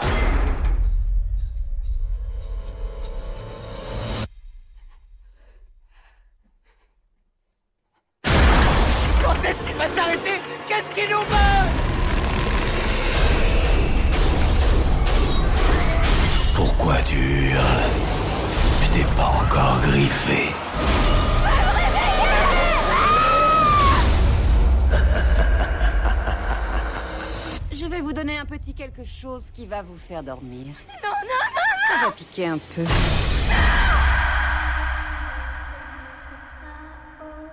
Bref, euh, on va inaugurer une nouvelle rubrique, le cross média, et donc nous allons parler de jeux vidéo, de comics, de livres, de BD, de plein de choses.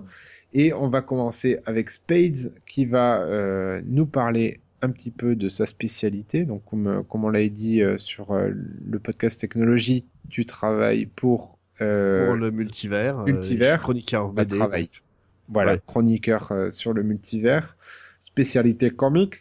Voilà. Et donc, tu vas nous parler des comics sur Freddy. Bah, donc, il existe beaucoup de comics euh, tirés de la franchise Freddy, mais je vais surtout me focaliser sur deux titres. Le premier, c'est en fait bah, le tout premier comics euh, Freddy qui a été fait en 89. Ça a été édité par Marvel. C'est pour ça que dans, dans le cinquième film, le, le geek euh, a plein de comics Marvel devant lui. Ah oui, c'est vrai. Et euh, donc en fait, c'est ce comics-là était est diffusé sous forme de magazine, donc un peu plus grand qu'un classique, euh, qu'un comics classique. Et il y a eu que deux numéros. Freddy Magazine? Ouais, c'était en fait euh, Freddy Mag- euh, Nightmare on Elm Stream. euh, c'était une BD qui était donc scénarisée par Steve Gerber, qui a donc créé par exemple le personnage de Howard the Duck. Ceux qui ont vu le film. euh, Qualité. bah, le film est mauvais, la BD est sympa. Carrément. Et dessiné par Tony De- DeZuniga, et les, et les joueurs de jeux vidéo connaissent bien ce, ce- cet artiste-là s'ils font du rétro gaming, parce que c'est lui qui a créé les, les designs de Comic Zone. Ah, excellent. Et en Très fait, bon ce comics-là est vraiment très intéressant parce qu'il apporte un, un éclairage sur la naissance et l'enfance de Freddy. On découvre que donc euh, sa, sa mère s'est fait violer par des psychopathes, mais qu'il a été abandonné à la naissance et recueilli par des personnes peu recommandables aussi. Ce, euh, ce magazine sera annulé au bout de deux numéros par Marvel euh, parce que juste ils ont eu peur que des groupes de pression genre euh, Famille de France euh, s'attaquent à eux. Comme d'hab. Voilà. Mais C'était ils une ont- période eu- euh, mais, prolifique. ouais, mais ils ont, ils eu aucune, mais euh, ils ont pour eu, ouais. Oui, oui, pour les avoir lus, c'est- assez, c'est assez spécial. Mais le truc, c'est qu'ils ont jamais eu de menaces et ils ont vraiment arrêté ça au bout de, de numéros d'eux-mêmes, quoi. Après, la Ça se trouve, il y franchise. avait un éditeur euh, alcoolique au fond fond d'un bureau Marvel qui a sorti ça et puis au bout de deux semaines, mais qu'est-ce qu'il fait lui? Eh, mais il a sorti ça Arrêtez-le, c'est un un malade. Vraiment, euh, c'est- assez sympathique à regarder en plus. Euh, graphiquement, c'est très très sympa. Mais euh, par la suite, la franchise va passer de d'éditeur en éditeur, mais ça, ils vont surtout se contenter de faire des adaptations des films. Puis en 2005, un éditeur qui s'appelle Avatar Press va récupérer euh, le droit d'utiliser l'intégralité des séries d'horreur de New Line Cinema, donc Freddy, Jason et Massacre à la tronçonneuse, pour créer des nouveaux contenus. Ça donnera des- une, une mini-série Freddy et deux numéros spéciaux. Je peux pas trop parler de, de ces titres-là vu que je déteste Avatar. C'est, ils se contentent de faire du gore de- du plus mauvais goût, donc je pense pas que sur ce coup-là ils ont, ils ont changé leur, euh, leur fusil d'épaule. J'avais lu les ouais, Massacre à la tronçonneuse, c'est vrai que c'était pas terrible. Voilà. Par la suite, c'est Wildstorm, donc une division de DC Comics. Donc on est passé de Marvel à DC, quand même, les deux grands rivaux, Ouais. Qui récupèrent donc la franchise New Line et qui au final vont décider de faire donc le deuxième titre dont je veux parler, Freddy versus Jason versus Ash. Ash, ouais. Donc, Moi, je veux euh, le film. Mais il parlait d'adapter le, le comics en, en film. Ça s'est jamais fait, mais il parlait de le faire à l'époque. C'est dommage. hein. Euh, Mais donc l'histoire, c'est Freddy, euh, ça se passe suite à, Freddy versus Jason. Freddy est coincé dans l'esprit de Jason, découvre l'existence d'une économie con, enfin fond d'un souvenir euh, Jason, et va le pousser à aller le récupérer. Pendant ce temps-là, à Crystal Lake, un nouveau prix bas va ouvrir et arrive le nouveau manager, un certain H. Et si chez prix bas, les prix sont bas, les monstres, eux, ils prennent cher. Graphiquement et scénaristiquement, c'est globalement correct, c'est sans plus, mais ça reste super agréable à lire et c'est plutôt cool. Donc si vous avez l'occasion de lire ça, euh, n'hésitez pas. Et c'est Ah, sorti tu en tu m'as donné français. envie là. M- Malheureusement, c'est pas sorti en français, Que en anglais, ouais. Mm, mm. mais si Urban voulait, voulait nous le sortir genre pour Halloween Ah, l'année prochaine, hein, je dirais pas non. Et il y a, d'ailleurs eu d'abord un Freddy versus Jason dans la même oui. collection. Ouais. Oui, oui. Mais le versus H est connu pour être. euh, Et il y en a deux en fait de série euh, versus H. En fait, il y a une suite euh, après celle-là qui, euh, qui s'appelle Night Warrior, une, Dream Warriors, une- un truc comme ça. D'accord. Mais qui est aussi très sympa. Donc si vous avez l'occasion et si vous lisez l'anglais, n'hésitez pas. Ça doit être assez sympa quand même à lire. Bon, euh, c'est tout pour les comics? Pour les comics, on va se contenter de ça. D'accord, donc Nico, tu veux nous parler de quelque chose en particulier? Alors, bah, des jeux- on va commencer par les jeux vidéo. Alors, euh, bizarrement, euh, en fait, il n'y a pas beaucoup de jeux vidéo euh, où tu peux incarner Freddy, euh, ou tu peux le combattre. Il y a eu un premier épisode euh, qui est le plus connu au final, qui s'appelle Nightmare on Elm Street sur euh, la première Nintendo, la NES. En gros, c'est un jeu qui est assez mauvais, euh, où on va jouer un jeune euh, non déterminé qui se retrouve dans un cauchemar hein, de Freddy et qui va se battre euh, contre des monstres. Mais c'est un jeu qui a été développé par LGN, qui était euh, spécialisé dans les adaptations très très médiocres de films à l'époque. Ils ont fait bah, le Vendredi 13 aussi, qui était un peu mieux mais qui était pas beaucoup meilleur. Ils ont fait les Home Alone, les films Maman j'ai raté l'avion, Oui, qui était une vraie pure. qui était, qui était une purge. Moi je l'avais sur Game Boy le 2, mais... euh, J'ai- oh, J'avais joué sur NES. euh, si C'était me une punition, quoi. Il y a eu un deuxième épisode sur Commodore 64. Il est aussi sorti sur euh, micro-ordinateur IBM PC et compatible, qui reprend en fait la trame du troisième épisode dans, dans l'asile de fous. Euh, sauf que en fait, il est euh, juste euh, préhistorique en fait. Il est sorti après euh, la version NES et euh, c'est un jeu vu de dessus avec un espèce de bonhomme euh, type euh, bâton qui se balade dans des couloirs et qui doit éviter euh, de mourir. Et enfin, je n'ai vu qu'une vidéo, je n'y ai pas joué. Alors si ça se trouve, c'est un excellent jeu avec une jouabilité extrêmement précise et tout, mais ça a très peu d'intérêt.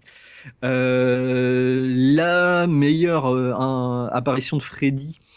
Euh, bah, on le voit, on l'a vu récemment en fait euh, lors du reboot. euh, il est sorti comme personnage secret, enfin à télécharger payant euh, dans Mortal Kombat 9. Euh, c'est un combattant. C'est assez intéressant parce qu'il s'adapte vraiment très très bien à l'univers Mortal Kombat. Vrai. Euh, dans son côté un peu euh, grandiloquent gore. Euh, les déco- son décor est vraiment très sympa. Pourrait être le décor de Scorpion par exemple, hein, qui est en enfer et tout. Ce qui est assez sympa, c'est qu'il a une fatalité qui reprend en fait la mort de Johnny Depp euh, dans le premier film. C'est-à-dire qu'il attrape euh, le combattant, euh, il l'emmène dans un espèce de puits de l'enfer et il y a un geyser de sang qui sort de ce puits de l'enfer et a- voilà. Et euh, si vous arrivez à le trouver, il y a eu un fan game aussi qui a été créé, euh, un jeu de baston aussi en versus, qui s'appelle Terrordrome et qui est assez intéressant. Bah, il a été interdit, euh, enfin ils se sont pris un procès de la part de la Warner. Et en fait c'était un jeu où tu pouvais incarner de baston style Street Fighter, où tu pouvais incarner tous les grandes icônes des films d'horreur. Donc tu avais Leatherface de Massacre à la tronçonneuse, Jason, Freddy, et en fait on a su que Freddy était annoncé au casting de Mortal Kombat 9 parce que c'est à ce moment-là en fait que euh, Warner s'est réveillé et a dit aux développeurs de Terrordrome ben là c'est pas possible hein, de faire euh, Terrordrome parce que nous on a besoin de notre personnage pour notre propre jeu de baston. Voilà. Mais il faut le trouver, il doit, il doit être euh, dans un fond d'internet en point zip quelque part. Et c'est un jeu à essayer parce que pour un jeu fan, il a l'air vraiment réussi. Quoi. Ça a l'air d'être un, un, jeu plutôt sympa. Voilà. Bon, ce sera tout pour les jeux vidéo Pour les jeux vidéo, c'est tout ce que j'ai trouvé. Et euh, puisque tu nous parlais de séries télé. Euh, Des séries télé. Alors, bah, moi, comme je disais au début, en fait, euh, j'ai découvert Freddy justement grâce à cette série télé qui passait vers la fin des années 80 dans une émission que j'avais complètement oublié avant de préparer l'émission, mais qui m'est ressortie dans la tête de façon assez incroyable, qui s'appelait Les Accords du Diable et qui était présentée par la, la, très sexy Sangria, qui était une sorte d'Elvira à la française. Et la légende dit euh, que justement elle s'est pris un procès. Quel honneur de la part d'Elvira, parce que en gros c'était une présentatrice un peu vamp euh, qui se baladait en body lycra euh, très échancré et qui présentait en fait, euh, dans mon souvenir, elle présentait des, des, films d'horreur, mais en fait pas du tout. Elle présentait des séries d'horreur, dont ah, donc cette. Non non, ils ont présenté des films. C'est là, notamment là que j'ai découvert Alien et The Thing. Ah ouais, ah bah, parce, parce, que moi sur mes documents que j'ai retrouvés, non, mais si tu le dis la, première euh, fois que l'émission était passée, c'était en prime time. Et euh, c'est présentait ouais, des, des films Halloween, euh, The Thing et compagnie. quoi. Et donc euh, la série, elle est sortie entre 88 et 90. Il y a deux saisons hein, de, euh, on va dire une vingtaine d'épisodes à chaque fois. Et en fait, c'est euh, présenté comme une anthologie. Si vous voulez un exemple parfait d'anthologie, c'est la quatrième dimension, c'est les contes de la crypte, ce genre de, de trucs, où en fait, à chaque fois, il y a une présentation donc une présentation qui est faite par Freddy lui-même, qui est souvent très très très rapide en fait c'est ce qui est assez décevant euh, sur, sur cette série, c'est que on aimerait bien un peu comme l'espèce de marionnette qu'il y a dans les contes de la crypte, que ça devienne un personnage à part entière. Et au final, il y a une introduction, une conclusion, qui à mon avis ont toutes été tournées les unes à la suite des autres et qui n'avaient pas forcément un lien super direct avec le, ce qui se faisait. Par contre, il y a un truc très intéressant, c'est que c'est deux histoires à chaque fois. C'est un programme qui dure à peu près 45 euh, minutes pour, chaque épisode, mais c'est deux histoires qui se suivent. Et ce qui est assez intéressant, c'est que euh, c'est des histoires enchaînées. On va retrouver des personnages. En gros, on va vivre le, cauchemar d'un des personnages euh, de la, dans le premier épisode, et on va suivre le, le cauchemar de quelques années plus tard de son ami ou euh, de son père ou ce genre de choses. Après, clairement, j'ai dû voir une dizaine d'épisodes. À chaque fois, c'est assez médiocre on se retrouve un peu avec le problème euh, que, j'évoquais dans les derniers films où euh, les transitions entre euh, réalité, rêve, flashback, réalité sont complètement confuses. Et au final, bah, c'est plus des séries de scènes choquantes que vraiment une histoire avec du liant. Et ça n'a aucune logique au final. par contre, il y a un épisode qui a été qui introduit Brad Pitt. Hein, Brad Pitt a joué dans Les Cauchemars de Freddy, faut le savoir. ils ont lancé Johnny Depp et Brad, Pitt. Et ouais, ouais, ouais, enfin non, ils l'ont pas lancé parce qu'il devait être vaguement connu à l'époque parce qu'il est guest starring euh, Brad Pitt. Donc, euh, et plus drôle, il devait jouer euh, à la base, il devait jouer le rôle de Glenn, donc le rôle qui avait Johnny Depp dans la ah, dans la série. Euh, dans, les films. Bah là, il joue dans, il joue, euh, il joue dans, dans un épisode de 45 minutes.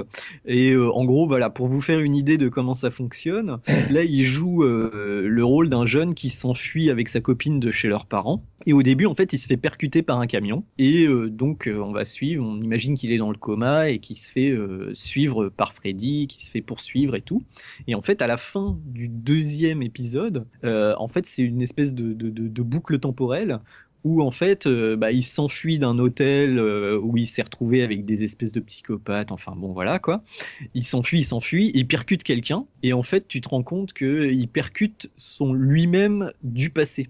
Mais contrairement, bah, par exemple, c'est une espèce d'hommage à un truc dans la quatrième dimension, mais c'est tellement mal fait et biscornu et bizarroïde que au final, ça tombe un peu à plat.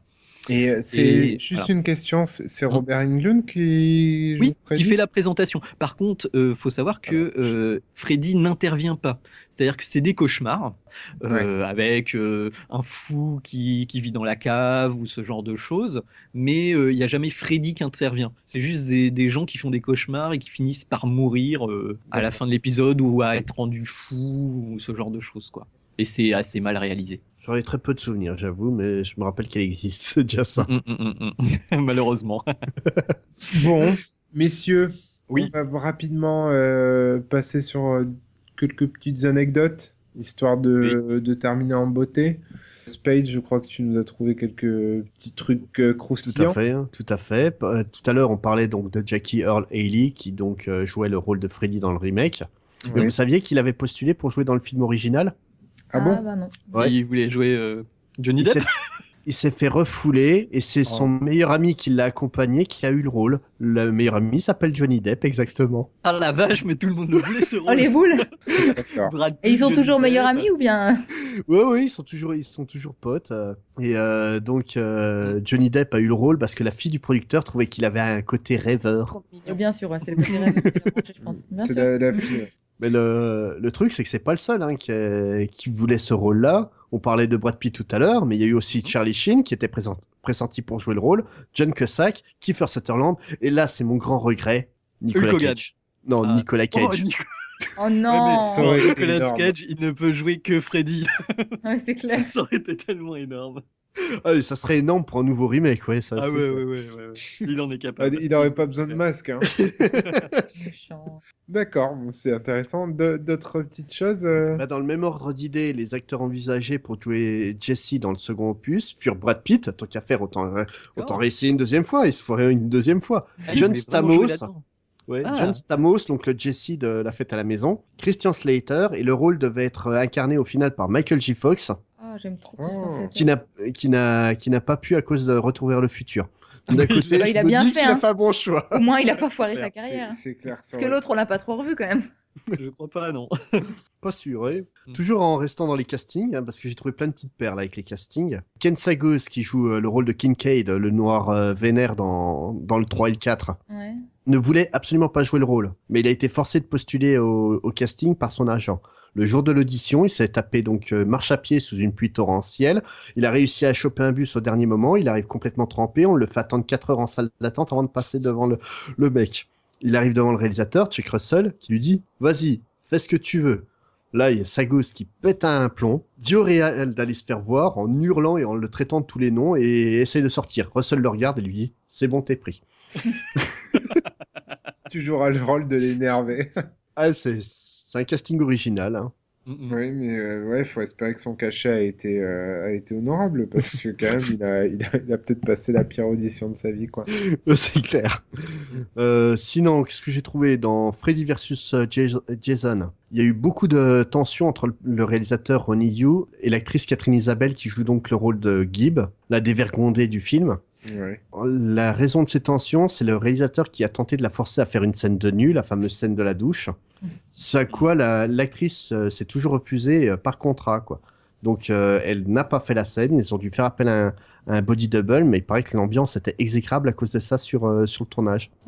D'accord. Bon, il a précipité sa mort, non?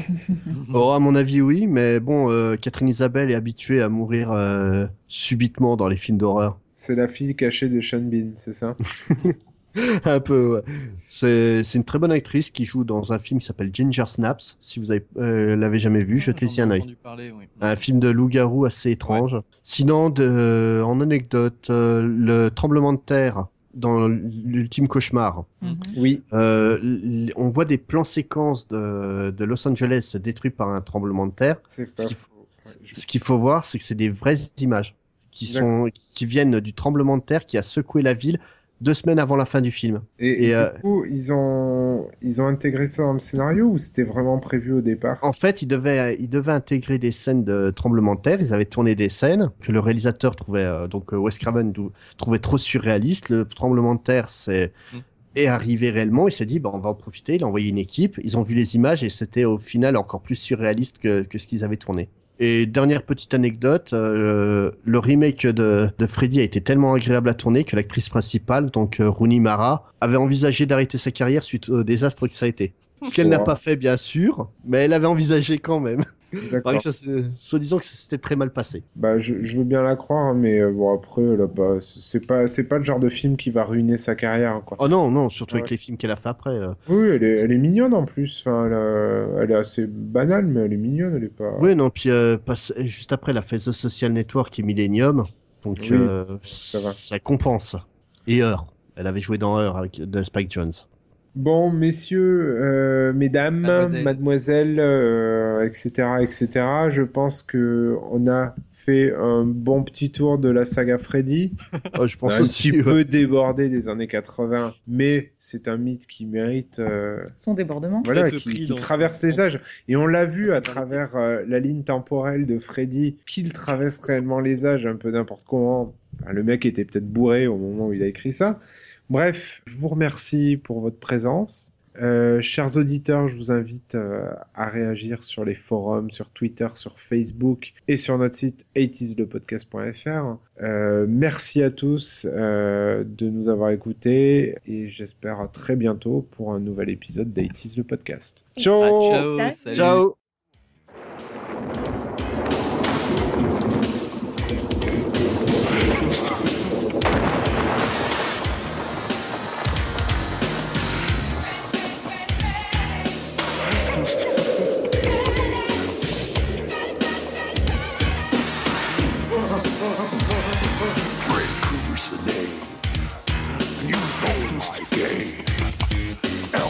Street's the place. You got the time, listen to this. You'll bust the rhyme. Fred Krueger the myth, or Fred Krueger the man. It doesn't matter cause I'm still rapping about him, understand? So sit back, check, I'm gonna bust the rhyme. Grab a hold of your face, it's Krueger time! It's time for Freddy. See, I'm a popular guy.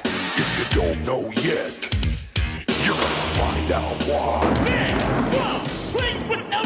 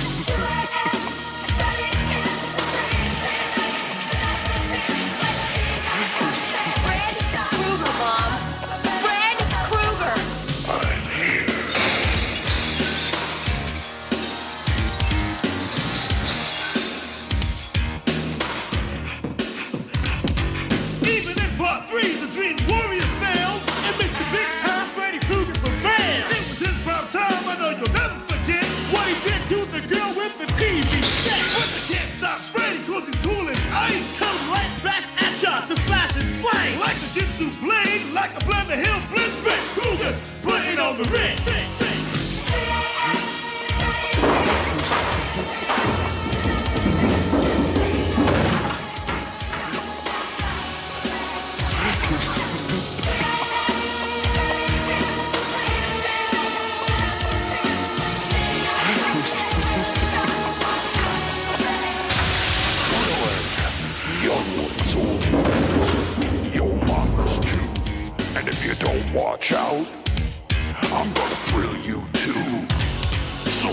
Advice to you is to stay ready. Cause you know who's back? Freddy. You see, my name is Freddy, and I'm here to say, I'll wrap you up and take you away. Feel like like you're tired and ready for bed. Don't fall asleep or you'll wake up dead.